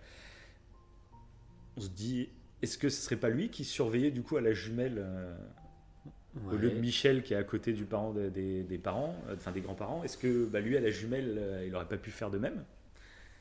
Tu vois, c'est des petits trucs qui se disent bon, qu'est-ce que foutaient ces jumelles euh, dans la salle à manger? Bon. Ok. Et pendant les perquisitions, tout ça, ils vont récupérer aussi une lettre qui, où ils vont découvrir qu'à un moment de leur vie, donc c'est Jacqueline Jacob et Marcel Jacob, à un moment de leur vie, en fait, il y a eu une séparation entre les deux. Mais a priori, Jacqueline est revenue. Donc c'est elle qui s'était trouvée un nouveau euh, amoureux, on va dire, tu vois. Ouais. Mais elle, se- elle serait revenue. Marcel lui aurait envoyé une lettre, lui aurait dit des trucs. Et elle se dit Ok, je reviens, mais sache que je suis contrainte et forcée. Et donc, euh, ça reste un peu mystérieux comme lettre qu'ils ont trouvée, mais la fille, elle l'interprète peut-être que peut-être qu'ils ont un lourd secret. Et peut-être que Marcel euh, lui aurait dit euh, bah, écoute, si tu reviens pas, bah, je m'en fous, j'ai plus rien à perdre, je vais me balancer à la police. Par exemple. Ça rentre, tu vois, dans. Voilà. c'est des trucs. Bon. Donc, c'est un enchaînement de pas mal de trucs. Il y a des trucs qui, ont, qui, ont- qui sont pas sortis, du coup, dans la presse. Euh, apparemment, ils avaient un dossier assez puissant. Et concernant Muriel Boll, euh, bah, ce qui se passe, c'est qu'après la mise en examen des, des- des- des époux Jacob, eh ben, c'est un cousin de la famille qui va venir témoigner, qui dit qu'il a jamais euh, parlé parce qu'il était petit à l'époque et que hum, après l'affaire, tu vois, c'est passé avec le temps, mais là, le fait que ça ressurgisse dans les médias, il, s'est rendu compte de l'importance que ça avait et il va témoigner officiellement à la police que euh, Muriel Boll euh, lui en a parlé quand ils étaient plus petits, que le week-end où elle est rentrée chez elle, bah, elle s'est fait frapper, elle s'est fait menacer, et, et c'est pour ça qu'elle a changé de version. Donc pareil, ça reste un témoignage du cousin. Est-ce que le cousin veut se faire mousser ou est-ce qu'il a une conviction et puis il est prêt à mentir parce qu'il a une conviction? On n'en sait rien ou est-ce que c'est vrai? On n'en sait rien, mais c'est ce qui fait que Muriel Boll, du coup, elle aussi a été euh, mise en examen pour euh, complicité. euh, voilà. Et donc les trois vont être mis en examen. Donc là, gros buzz. hein, là, tout le monde, tous les médias étaient à fond là-dessus et tout. Mais grosse douche froide. Annulation de leur mise en examen pour vice de procédure. Ah, d'accord. Donc en gros, ce qui s'est passé. Donc ils ont été mis en examen sur le fondement de réquisition du ministère public sans que la chambre d'instruction n'ait été préalablement saisie, ni par le magistrat chargé du supplément d'information, ni par le procureur général. T'es d'accord? D'accord. Donc en gros, euh, globalement, en gros, c'est à la chambre de décider collégialement. Donc c'était euh, ensemble et non seule à la présidente de décider. Et a priori, là, c'est la. En gros, les gendarmes l'ont présenté le dossier et la présidente a décidé toute seule, ok pour la mise en examen, pas de souci. Sauf que normalement, ça doit passer en amont par. un- Faut que tout le monde vote en gros pour que la présidente ensuite donne sa réponse. D'accord. Et donc vice de procédure. Et du coup, ils ont tous été relâchés. Et. euh, d'accord. Donc, a priori, ce qui est entre. Oui Ouais. Parce qu'ils. Oui, ils vont être remis en examen peut-être après coup? Après concertation? Pour le moment, on n'en sait rien. Pour le moment, euh, ils sont relâchés, c'est tout, parce qu'il y a vice de procédure, donc ils peuvent pas être euh, mis en examen à cause de ça. C'est voilà. Mais euh, ce qui se murmure globalement, c'est que les gendarmes sont quasiment sûrs de, de leur coup. Mais ils sont en train de monter en fait un dossier pour que la prochaine fois qu'ils les mettent en examen, il n'y a aucun problème. Voilà, c'est ce qui se murmure. Après, peut-être pas du tout, parce que du coup, les avocats, euh, les avocats de Muriel Boll et des Jacob, eux, ont dit, bah, c'était bien la preuve que leur dossier était totalement vide. C'est une erreur de plus à rajouter au dossier de cette affaire. Enfin voilà, C'est normal, c'est les avocats, ils défendent leurs Oui. clients. Mais voilà, bon, en gros, voilà, c'est ce qui se murmure. On toucherait quand même au but. Et dernièrement, là, début décembre euh, 2020, euh, bah, il y a une nouvelle étude. Alors, c'est un, nouveau système de. de- pareil, c'est un mélange entre logiciel et expert graphologue. Là. Euh, Donc là, c'est une étude sur les, euh, les façons de tourner les phrases, les façons de, de, de- de créer des phrases. euh, qui a priori a des vraiment bons résultats sur plein de domaines. Je te laisserai te renseigner un peu là-dessus. Euh, qui a priori aurait à faire sortir des, des coupables. Et en gros, a priori, il y aurait un dossier qui serait en train d'être monté. Et Mhm. peut-être qu'on aurait la réponse dans les mois qui viennent. Ou au moins une nouvelle mise en examen officielle. Voilà. D'accord. Mais un truc qu'il faut savoir, en 2017, quand cette affaire est ressortie, on a reparlé bien sûr de toute l'affaire, tout ça, et un homme a été raillé, on s'est moqué de lui, c'est le juge Lambert qui s'en est repris à nouveau plein la tête, parce que là on a tous dit, c'est à cause de lui que l'affaire en est là, blabla. Et le juge Lambert va se suicider avec un sac plastique sur la tête. Il va être retrouvé chez lui avec une lettre expliquant qu'il a plus la force de se défendre, qu'il a plus la force d'affronter les critiques et qu'il préfère mettre fin à ses jours. Voilà. Ah, c'est. Donc cette affaire, c'est jusqu'au bout, c'est jusqu'au bout, c'est c'est hallucinant ce qui s'est passé dans toute cette affaire. Et donc voilà, globalement, on a fait le tour. Euh, bien sûr, je vous invite à vous renseigner sur plein de détails, parce que tu peux pousser chaque truc, hein, euh, vraiment dans des Ouais. détails assez dingues. Euh, dès que tu prends un moment de leur vie, tu peux pousser le truc encore plus. Là, j'ai fait vraiment un, pas un- un- ouais, une sorte de résumé global de- des moments les plus importants en citant quelques, quelques trucs un peu moins connus, mais voilà. C'était. Ouais, C'était très intéressant. hein. très intéressant. Et toi, tu- donc tu connaissais vraiment pas l'affaire quoi Non, pas du tout. Ah, pas du tout, Non. carrément. Bah, non. Euh, pour moi, Grégory, c'était un, un enfant qui avait été porté disparu. Euh, D'accord. Là, il n'était pas du tout porté disparu, il était porté disparu que 3 heures. Donc, Oui, c'est ça, oui. J'étais co- complètement à côté de la plaque. donc, je connaissais pas du tout l'affaire. Et, euh, et là, ce qui est intéressant pour la mise en examen en 2017, là, je trouve Mhm. ça bien en fait que, ça, que les médias en ont parlé, mais sans en faire trop. Et que voilà, voilà, contrairement à ce qui s'est passé auparavant en 1983, euh, enfin, entre Mhm. 81 et 83, enfin, plus après 84, après l'événement qui s'est passé. Ils en ont quand même pas, mal parlé. Après, bon, bien sûr, c'est pas la folie. Ouais, mais truc. voilà. Mais par Mais- exemple, on nous a montré la maison des, des Jacob. euh, Là, Ouais, tu peux aller chez eux, hein, tu connais leur baraque et tout. hein, Oh c'est. Je pense qu'on a quand même tiré des leçons, j'espère. Euh, mais euh, voilà, il y a quand même des gens qui sont toujours à la recherche du scoop de dingue. Et... Et t'as vu des. Quand, quand les médias en ont parlé là en 2017, t'as trouvé qu'il y avait du parti pris euh, dans leur. dans leurs Ah bah, articles on a envie Ouais. de savoir la vérité, donc là on est tous contents euh, que ce soit les époux Jacob. Parce que clairement, c'était un peu sur ça que je voulais conclure le podcast.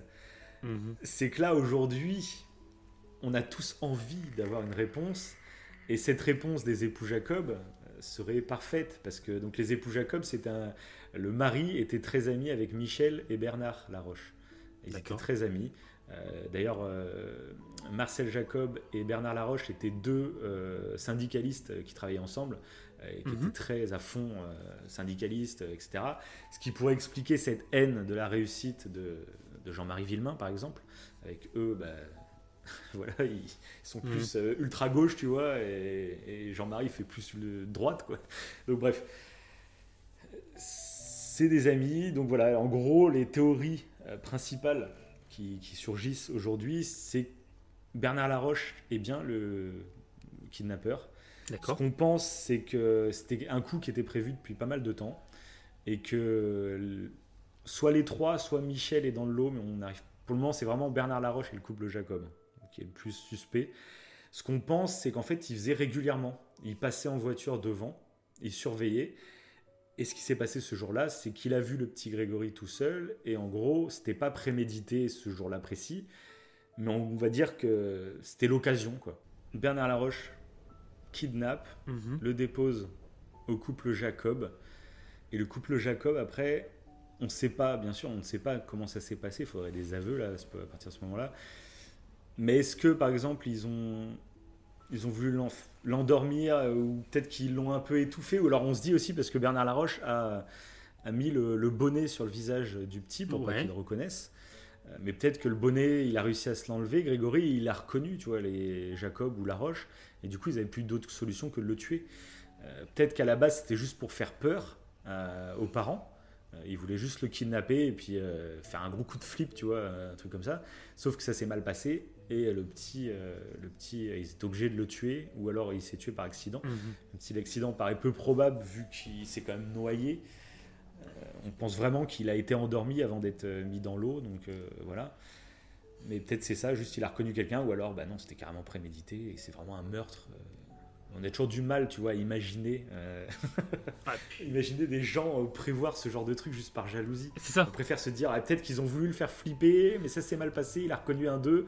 Donc du coup, ils ont eu peur de- d'être balancés à la police par le petit, donc ils étaient obligés de le tuer. Tu vois. On, se dit, on préfère dire ça pour trouver des excuses, on va dire, mais non, ça, tant qu'il n'y a pas des aveux, de toute façon, on ne le saura jamais, ça pour le coup. euh. Ah, parce qu'en Voilà. plus, ça a duré tellement sur plusieurs années. Il faut arriver à un, à un climat, à une, enfin, une, une idée de haine et des jalousies assez Ouais, bah, folle quand même. Il faut que la haine, ah oui, il faut que la haine, Ouais. elle, elle mûrisse, ouais, c'est dingue.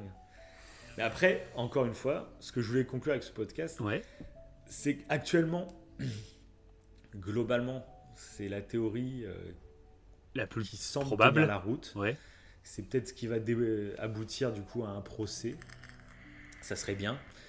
Mais euh, tant qu'il n'y a pas de procès, il faut pas faire du tout les mêmes erreurs euh, qui ont à fait. été faites du coup euh, précédemment.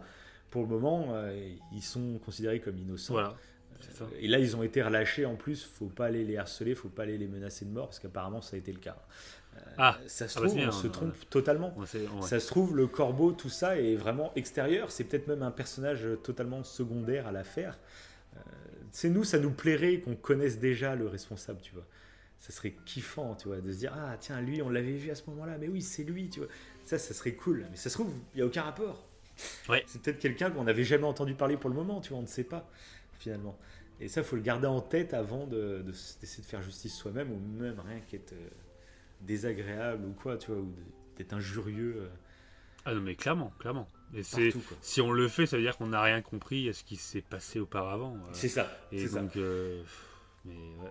Ouais, surtout que que. maintenant, avec le recul, c'est facile de dire que les cas d'avant, euh, c'était horrible de se, de, de- se comporter comme ça, par exemple avec Christine Villemain. Mhm. C'est facile pour nous de le dire aujourd'hui, maintenant qu'on sait qu'elle été Ouais. innocentée. euh, Voilà. Mais du coup, faut pas reproduire la même chose. que dire.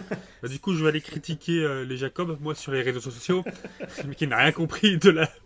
Aucune leçon à tirer de, de- du podcast, tu sais.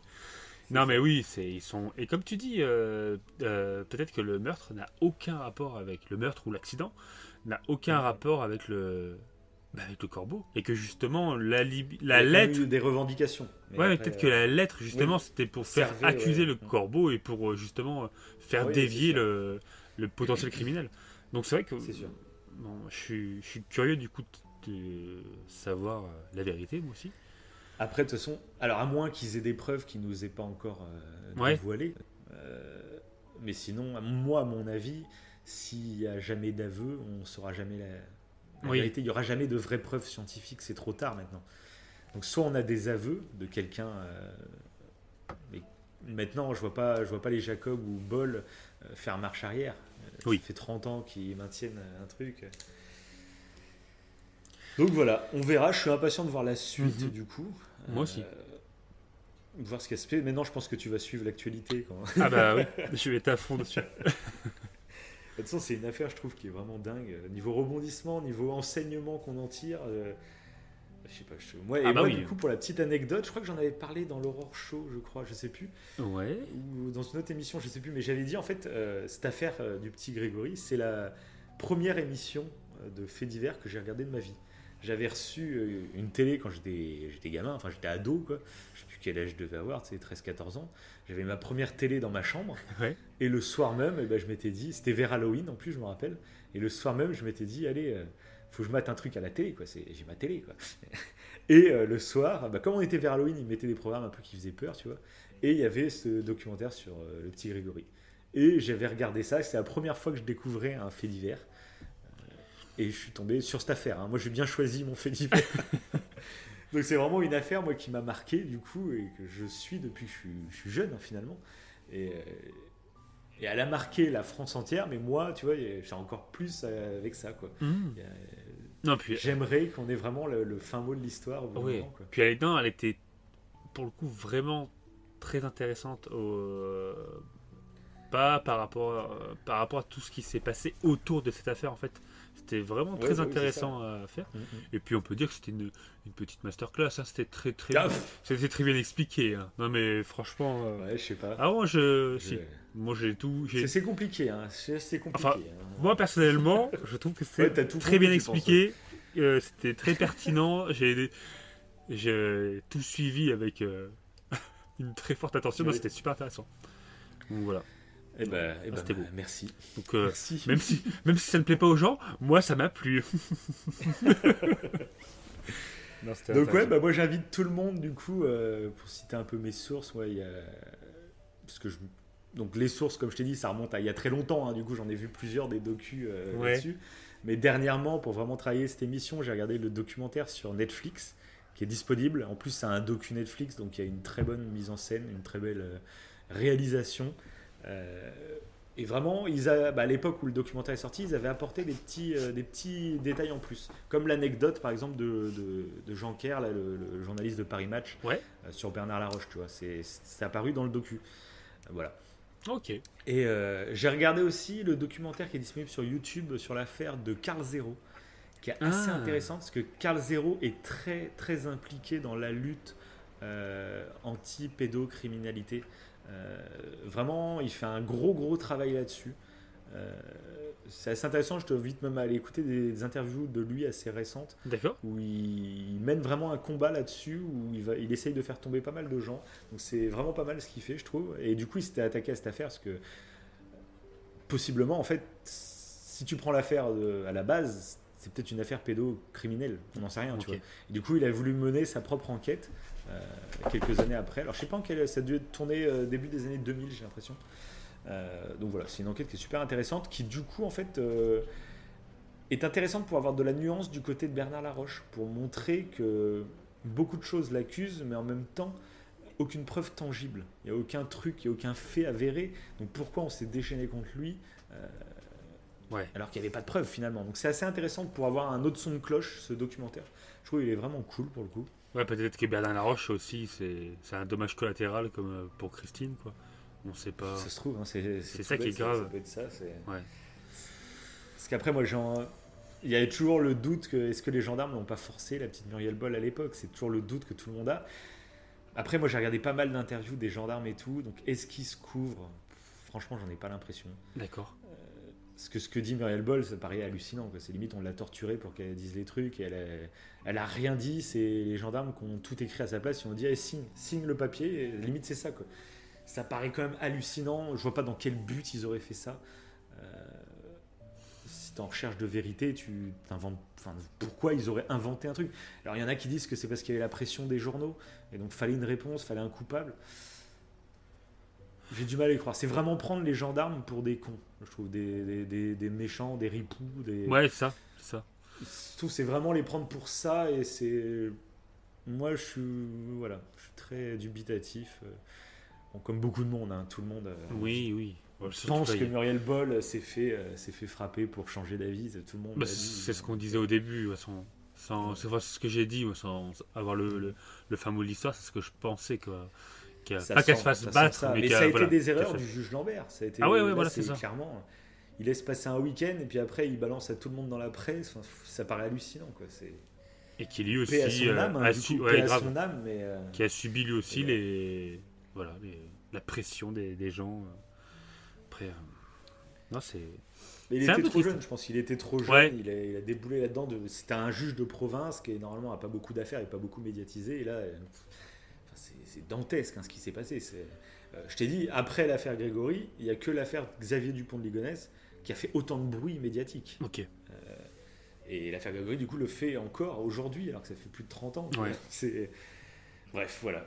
Donc c'était vraiment deux affaires auxquelles j'avais envie de parler. C'est les deux plus grosses affaires pour moi euh, en France. Donc je pense qu'on pourra plus faire mieux. En termes de retentissement et d'impact social, je pense que c'est plus possible.